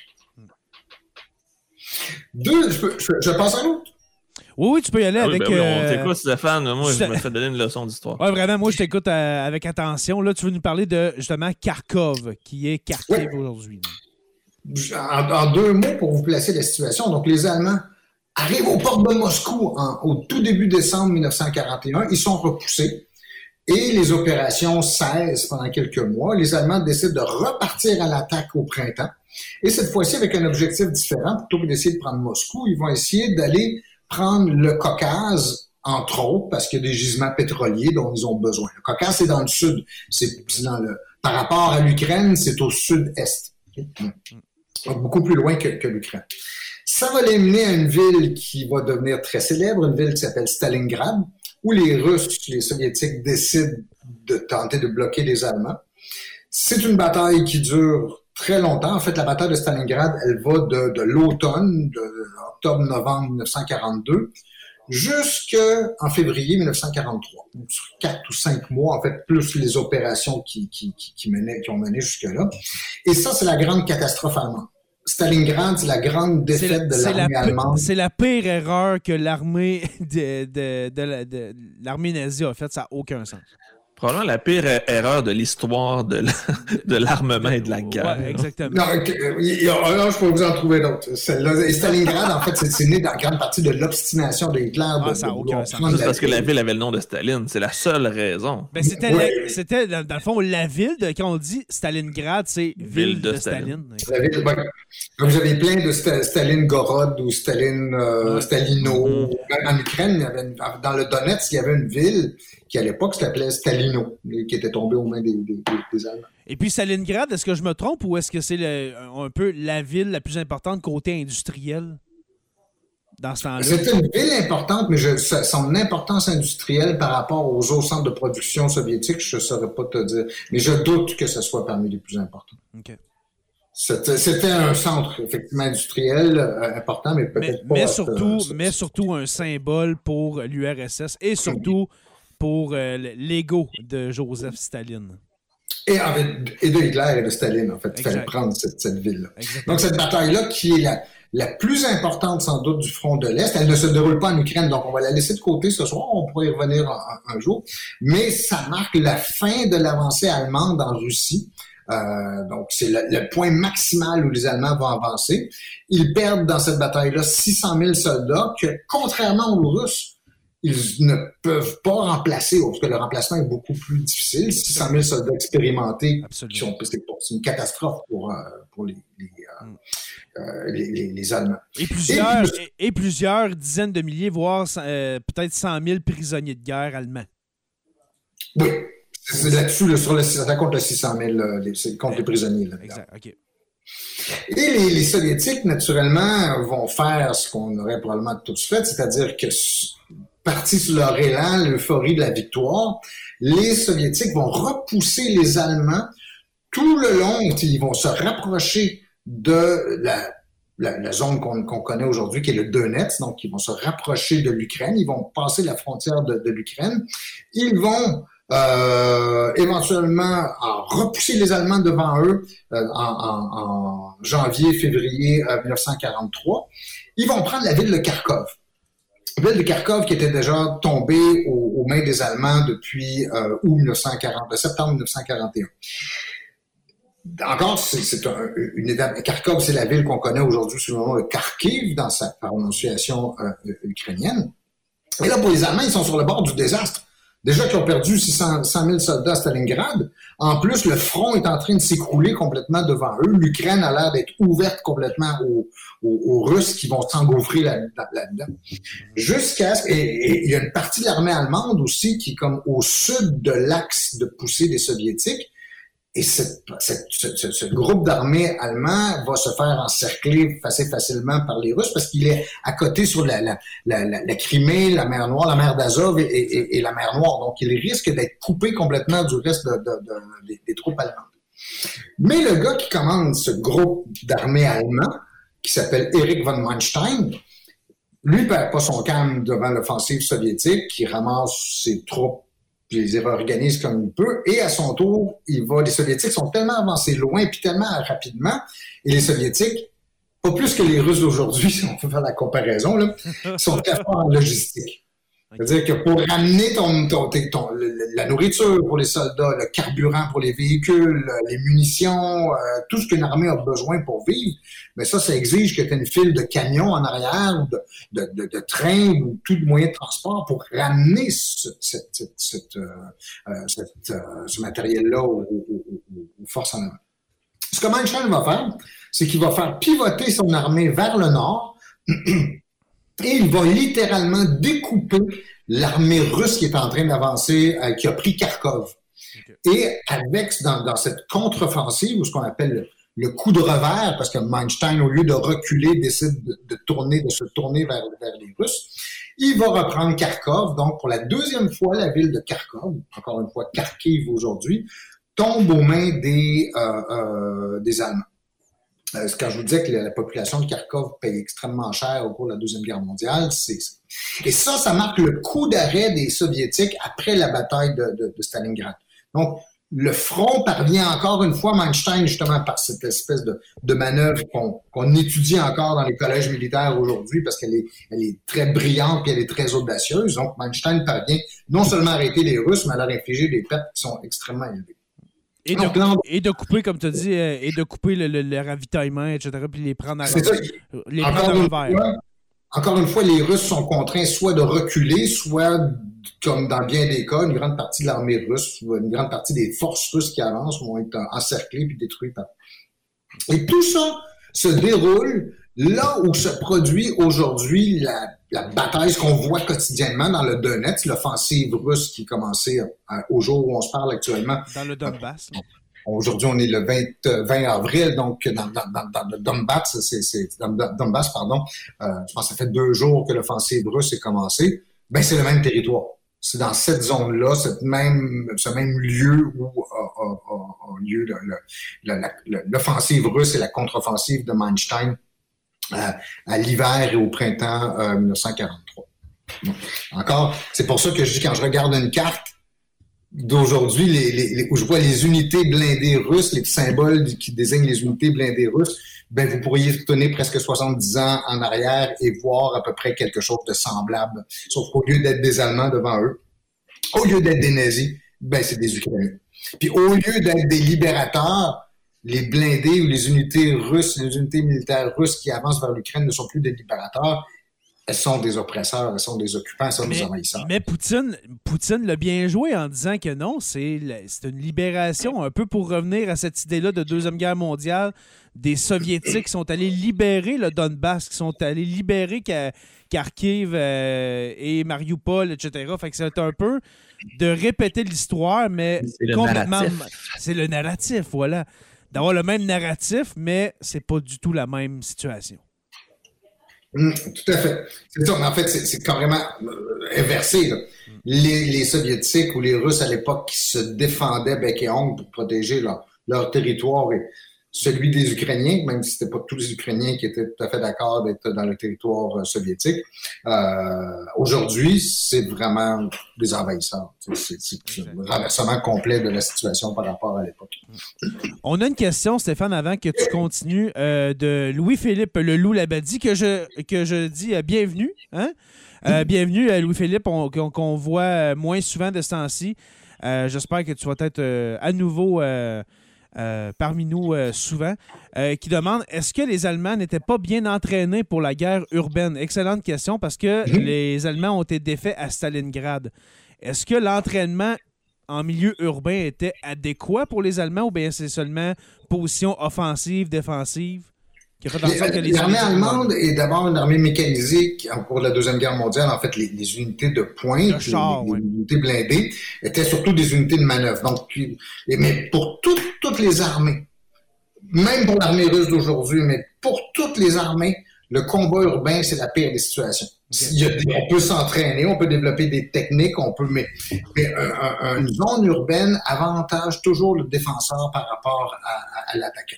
Il faut, il faut être du 5 contre 1 ou du 10 contre 1 pour pouvoir prendre un, défenseur moindrement résolu dans, une ville. Donc, oui, il y a des techniques aujourd'hui, il y en a.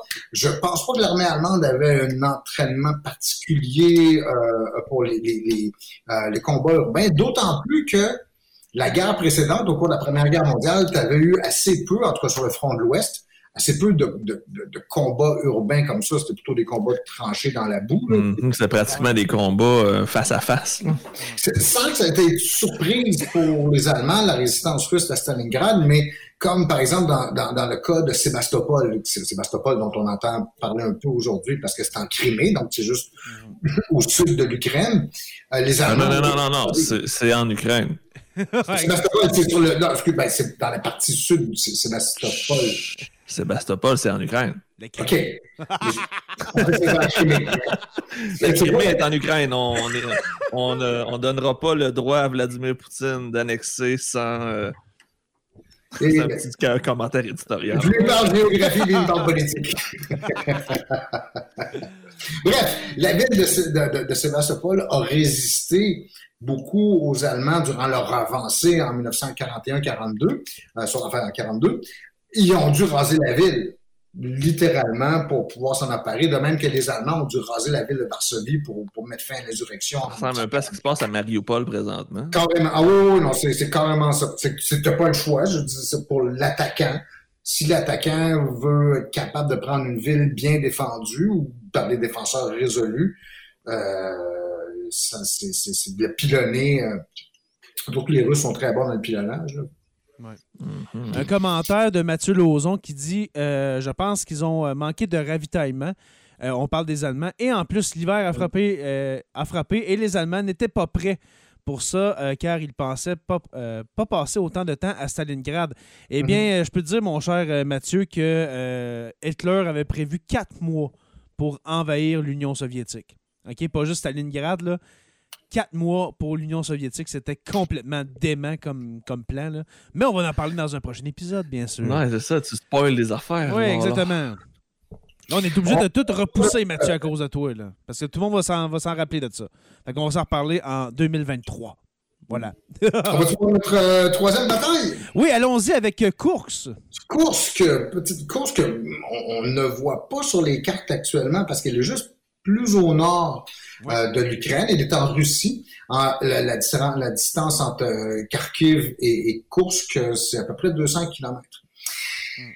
Pourquoi cette bataille-là? Pourquoi on parle de cette bataille-là? En fait, c'est ce qui arrive, c'est qu'au moment où Manstein, le maréchal allemand von Manstein, lance sa contre-offensive et parvient à reprendre euh, une partie du territoire aux Russes, donc jusqu'à Kharkov ou Kharkiv, il, s'empare du, il reprend le territoire que les Russes ont pris le plus au sud. Mais les Russes ont avancé plus au nord quand même, et là, le territoire reste entre leurs mains. Avec le résultat que si vous imaginez une carte du front de l'Est, une espèce de, front descend tout le long, il coupe la, Russie euh, en deux, la Russie et l'Ukraine en deux sur un axe nord-sud. Mais il faut s'imaginer qu'il y a une grosse bosse dans cette ligne-là. C'est-à-dire comme une espèce de dernier, si vous voulez, ou de, de, protubérance que forme le front qui est occupé par les, Russes. Et cette, cette, protubérance, si vous voulez, elle est, ça fait comme un arc de cercle autour de la ville de Kursk. Kursk, donc, comme je le disais, qui est à 200 km au nord de, de, Kharkiv. Et les Allemands savent très bien qu'une position comme celle-là, c'est le point de départ rêvé pour la prochaine offensive euh, soviétique.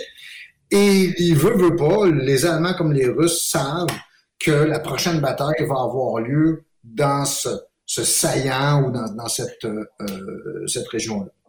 Donc, le front s'est stabilisé après la prise de Kharkov par les, Allemands en, en, en, mars-avril 1943.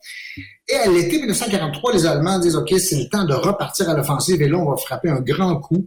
Il faut venger Stalingrad. Il faut rassurer nos alliés qui commencent à douter de notre capacité à, emporter la victoire. Il faut remonter le moral de l'armée puis le moral de la population qui a été affectée par les, pertes en Russie et en particulier à Stalingrad. Donc, on va masser des moyens absolument extraordinaires pour venir à bout de ce, saillant autour de la ville de Course, qui fait à peu près euh, c'est 100, km au, euh, en fait 200 km euh, du nord au sud. Les Allemands vont, masser une armée, la 9e armée au nord du saillant et la 4e armée blindée au sud du, du, saillant. Et le but, ça va être que ces deux armées-là percent les défenses soviétiques et se rejoignent à la ville de Kursk, donc en isolant des centaines de milliers de soldats soviétiques qui sont accumulés dans cette que les Allemands espèrent devenir une autre grande, euh, grande poche. Dans cette bosse-là, comme tu dis. Exactement, la bosse que forme la ligne de front, si vous voulez. Et euh, les Soviétiques le savent très bien. Tu as juste à regarder une carte, là, tu vois que cette position que les Soviétiques occupent, euh, c'est trop avantageux pour eux. Ils savent que les Allemands vont les attaquer là. Et Staline, contrairement à son habitude, accepte de suivre les conseils du maréchal Yukov, qui commande l'armée russe, et qui dit, ben, ce coup-là, on va, on va rester en défensive on va attendre qu'ils se cassent les dents sur nos défenses et on va ensuite contre-attaquer avec des réserves qu'on va garder euh, euh, en arrière. Et les Allemands vont masser en tout 900 000 soldats, euh, quelque chose comme 4 000 chars, 4 000 blindés. les Soviétiques, eux, vont avoir juste dans la région du saillant de Kursk 2 millions de soldats sans parler des réserves. Là, je vous parle pas des armées en réserve qui sont en train d'attendre en arrière pour la contre-offensive.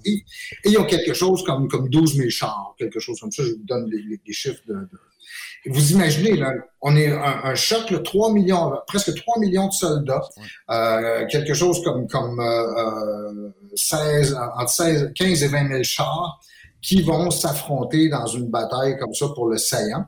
Ça va du 5 juillet, du 5 au 13 juillet 1943. C'est euh, c'est une des batailles les plus dantesques que vous pouvez imaginer, en fait, de... De, de, de, l'histoire. Ah, carrément, en termes de nombre de soldats engagés, de pertes, euh, on dit que c'est la plus grande bataille de blindés de l'histoire. Si, vous êtes intéressé par les chars d'assaut, c'est du char d'assaut qu'il y en avait au, kilomètre carré dans cette bataille-là. Mais ça prenait de l'essence pour faire fonctionner tout ça. T'imagines-tu la ressource matérielle que ça oh, C'est complètement fou quand tu y penses. Hein. les deux, c'est pour ça que les deux côtés, les Allemands comme les, les Soviétiques, vont pendant des mois accumuler des réserves, des ressources. Ils vont, vont euh, accumuler des forces en vue de cette bataille-là. Et, moi, Kursk, je la compare à une bataille de la Première Guerre mondiale, un peu comme, comme la Somme, euh, ou Passchendaele, ou, euh, ou, le Verdun, où c'est des lignes de défense extrêmement profondes qui sont enfoncées. Euh, au lieu d'être des soldats à pied, c'est des blindés en fait, qui, qui, traversent, qui percent les lignes ennemies, qui, euh, euh, qui, qui, ça fait des, des combats presque au corps à corps, pas juste des soldats, mais presque des chars d'assaut dans, dans, certains cas. Euh, il y a des, des, des épisodes particulièrement euh, euh, sanglants comme un petit village qui s'appelle Prokhorovka, qui est au sud du saillant de, de, de Kursk et dans lequel les Russes vont envoyer euh, une armée de 500 chars, 500 blindés, directement sur les Allemands pour les voir presque tous massacrés. Tous les chars russes vont être, ou à peu près vont être détruits au cours de, cette, euh, de cet engagement. Euh, question, puis là, tu vas être content, Stéphane, de, ma question. Là. Question char d'assaut. Le Panzer, euh, le Panzer allemand ou bien le char d'assaut que je me souviens plus de nom soviétique? OK, toi, lequel... tu parles du T-34. Sûrement, sûrement. Mhm. Mais lequel, lequel était le plus euh, destructeur, le plus performant? Le plus performant un contre un, c'est clairement le Tigre allemand. même même, même les, les, les, les, chars moins performants, les, chars plus petits. Le Tigre est un gros monstre de 56 tonnes qui a un blindage qui est tellement épais qu'il n'y a à peu près aucune arme anti-char soviétique qui est capable de le percer, sauf dans des conditions qui sont, sont optimales. Euh, et donc, quand tu as un tigre dans un, dans un, coin du champ de bataille, c'est lui qui maîtrise le champ de bataille. C'est lui qu'on appelle le bon vieux Panzer. Là. Non, le Panzer, c'est un, terme générique qui veut dire blindé. Ah, OK. Tous les chars allemands sont des Panzers. Sont des Panzers, OK. Mais sauf que tu as différents modèles. Tu as le Panzer 1, 2, 3, 4. Ensuite, le, 5, c'est le, le, le, le, ce qu'on va appeler le panthère. Le 6, c'est le, tigre. OK. C'est une nomenclature comme ça. Sauf que les Allemands sont très bons pour en faire de la haute technologie comme ça. Vous savez, c'est un peu comme les moteurs allemands aujourd'hui. Hein. C'est, les voitures de course, là. Mm. C'est que tu fais une excellente voiture de course ou tu fais un excellent char d'assaut.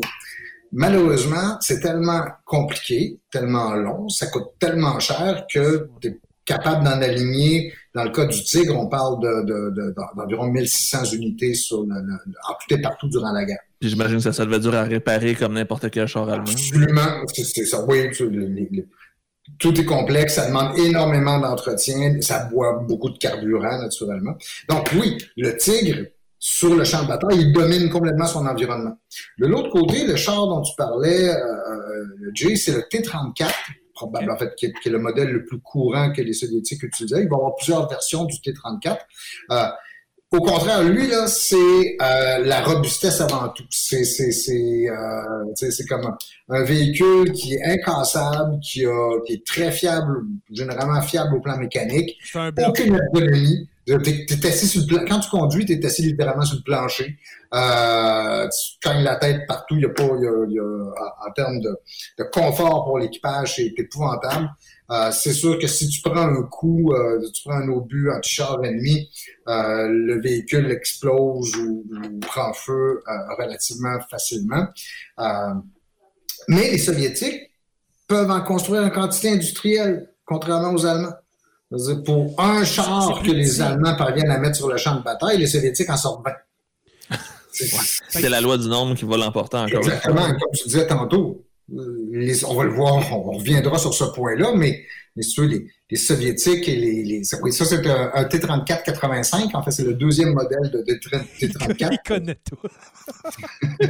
oh, le deuxième. Mais on voit que c'est plus petit un peu. Excuse. c'est plus petit un peu qu'un tigre, là un peu plus petit. Le T-34-85 en termes de taille est un peu plus petit, mais, mais c'est le T-34-76, le premier, celui qu'on va voir en grande majorité à Kursk, parce que lui arrive un peu trop tard pour la bataille de Kursk. Euh, le T-34-76, lui, est plus petit que celui-là. En fait, la tourelle est beaucoup plus petite, beaucoup plus, et le canon est plus petit aussi. Le T, excuse-moi, je, je, vais le chercher pour avoir une image. Le T-34... 76.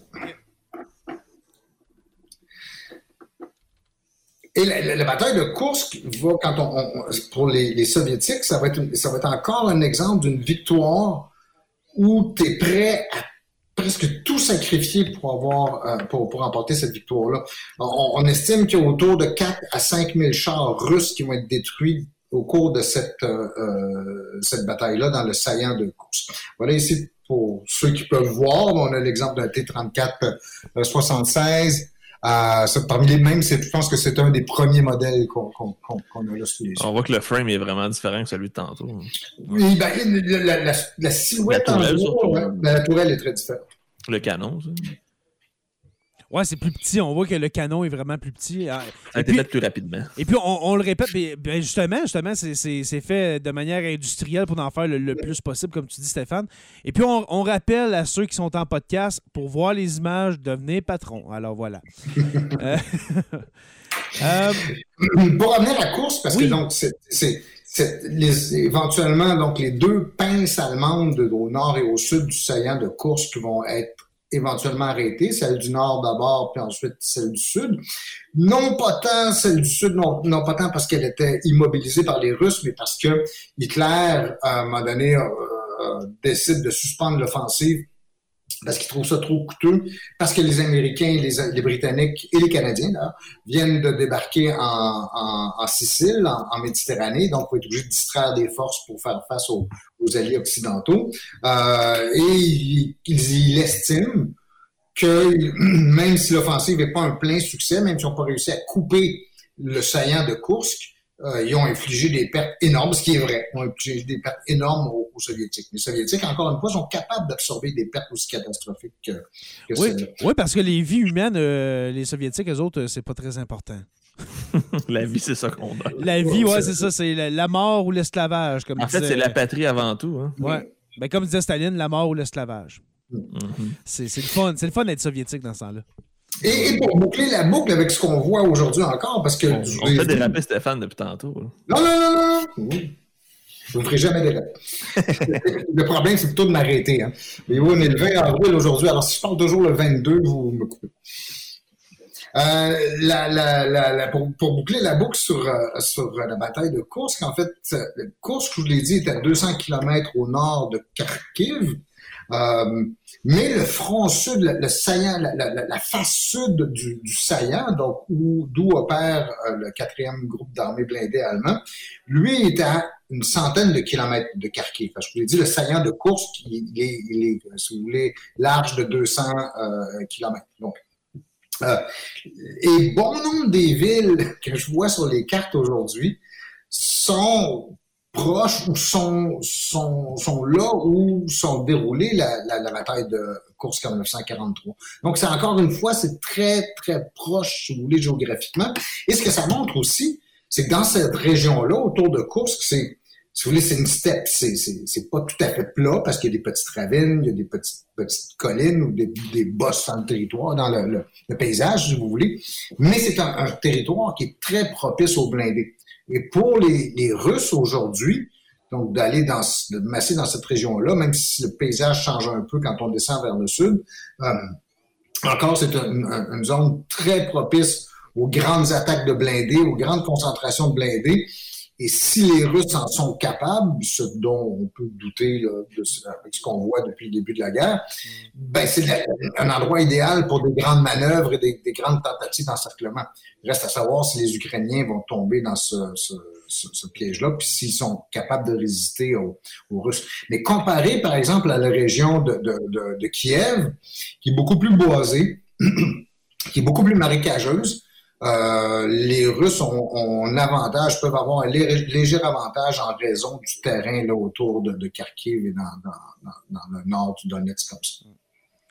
Et encore aussi, cette région-là, pour finir en fait avec la bataille de course, parce que la bataille de course, c'est pas seulement la bataille du saillant. La plupart du temps, on réduit la bataille de course, qui a cette bataille tentée de couper le saillant euh, russe à, à Kursk. Mais en fait, je vous avais dit tantôt, le plan russe, c'est Laissons les Allemands s'user se casser les dents sur nos défenses, puis après, qu'est-ce qu'on fait? On prend nos réserves, parce qu'ils en ont énormément de réserves, et on les lâche sur les Allemands quand ils sont épuisés. Et c'est ce qu'ils vont faire. Il y a trois grandes offensives que les Russes vont lancer à la fin juillet au, au cours du mois d'août 1943, dont une qui se déroule encore une fois dans le, euh, euh, dans, autour du, du, du, Donetsk, en fait, dans la région que l'on connaît aujourd'hui, et qui va amener les Russes, donc à l'automne 1943, à reprendre la région de ce qu'on appelle aujourd'hui, en gros, le Donbass, la région, donc l'est de, de, de, de l'Ukraine, et éventuellement va leur permettre de libérer Kiev euh, dans les, les, les mois qui, euh, qui suivent. C'est pour ça que, que je vous disais, quand je regarde les cartes, puis quand j'entends des noms d'endroits où se déroulent les combats aujourd'hui, ça me ramène toujours il y a 70, 75 ans en, arrière. Mais c'est tellement intéressant ce soir l'épisode parce que justement, tu viens boucler la boucle, tu viens un peu expliquer pourquoi le Donetsk, pourquoi le Donbass, pourquoi les Russes sont si attachés à cette euh, région-là, euh, qu'est-ce qui s'est passé, etc. Stéphane, c'était euh, c'était super. Mmh, mmh. Moi, moi j'aime ça partager des, des, des trucs euh, comme ça.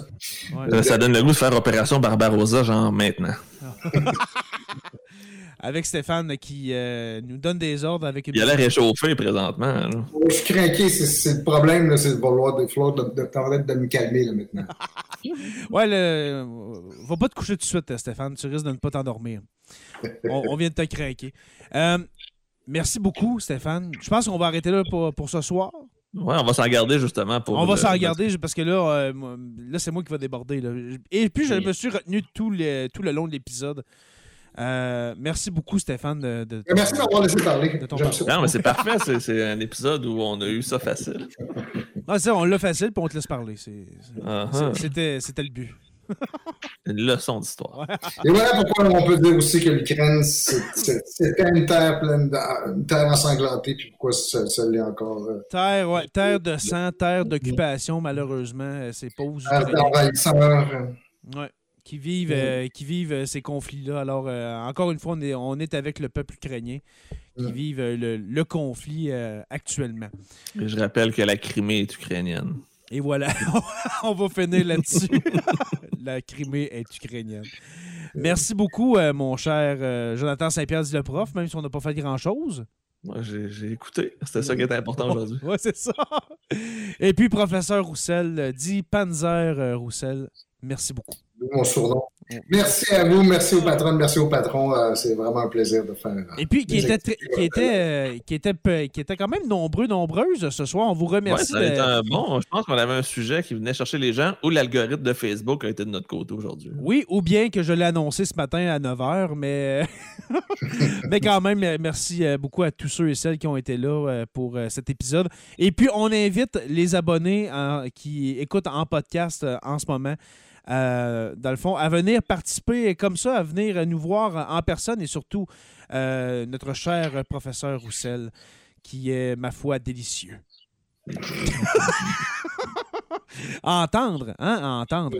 Alors, merci beaucoup à, tous et à toutes les patrons. Merci, les gars. Merci aux abonnés de suivre Sur la Terre des Hommes. Nous sommes disponibles sur Apple Podcast, Spotify, Google Podcast et YouTube au Sur la Terre des Hommes podcast. Merci à nos patrons, les curieux, euh, stagiaires, historiens, érudits, orateurs. Construction avec un S Rivard de Rouen-Noranda. Je vous, euh, je vous euh, invite, oui, à aller rejoindre la page Facebook sur la Terre des Hommes podcast et sur la Terre des Hommes, la communauté, pour venir discuter avec nous. Merci à notre cher Denis pour nos merveilleux gaminets. Euh, ce soir, par exemple, ce n'est pas des créations de Denis, c'est ça qui est plate. Mais Ah. euh, les, les- ça, c'est les anciens t-shirts qui étaient vraiment. Oh, les Denis, ouais, ça, c'est un t-shirt de ménage du dimanche, le crachoir. Ah, les Denis la nuit. Ah oui. Les fameux épisodes de, de Denis euh, qu'il fait en pleine nuit, que j'ai jamais écouté. Stéphane, es-tu un adepte de ça? Moi, c'est pas pour rien que je porte le t-shirt. Ah ouais, t'écoutes ça en pleine nuit, vraiment? En faisant tes plans de cours? Ouais, c'est ça. Mais eux, ils me laissent pas parler la bataille de course. Euh, merci à tout le monde. Euh, N'oubliez pas que, euh, dans le fond, que à tous les jours, nous écrivons l'histoire, bien sûr. Et on se revoit peut-être la semaine prochaine, qui sait, pour une autre page d'histoire de Sur la Terre des Hommes.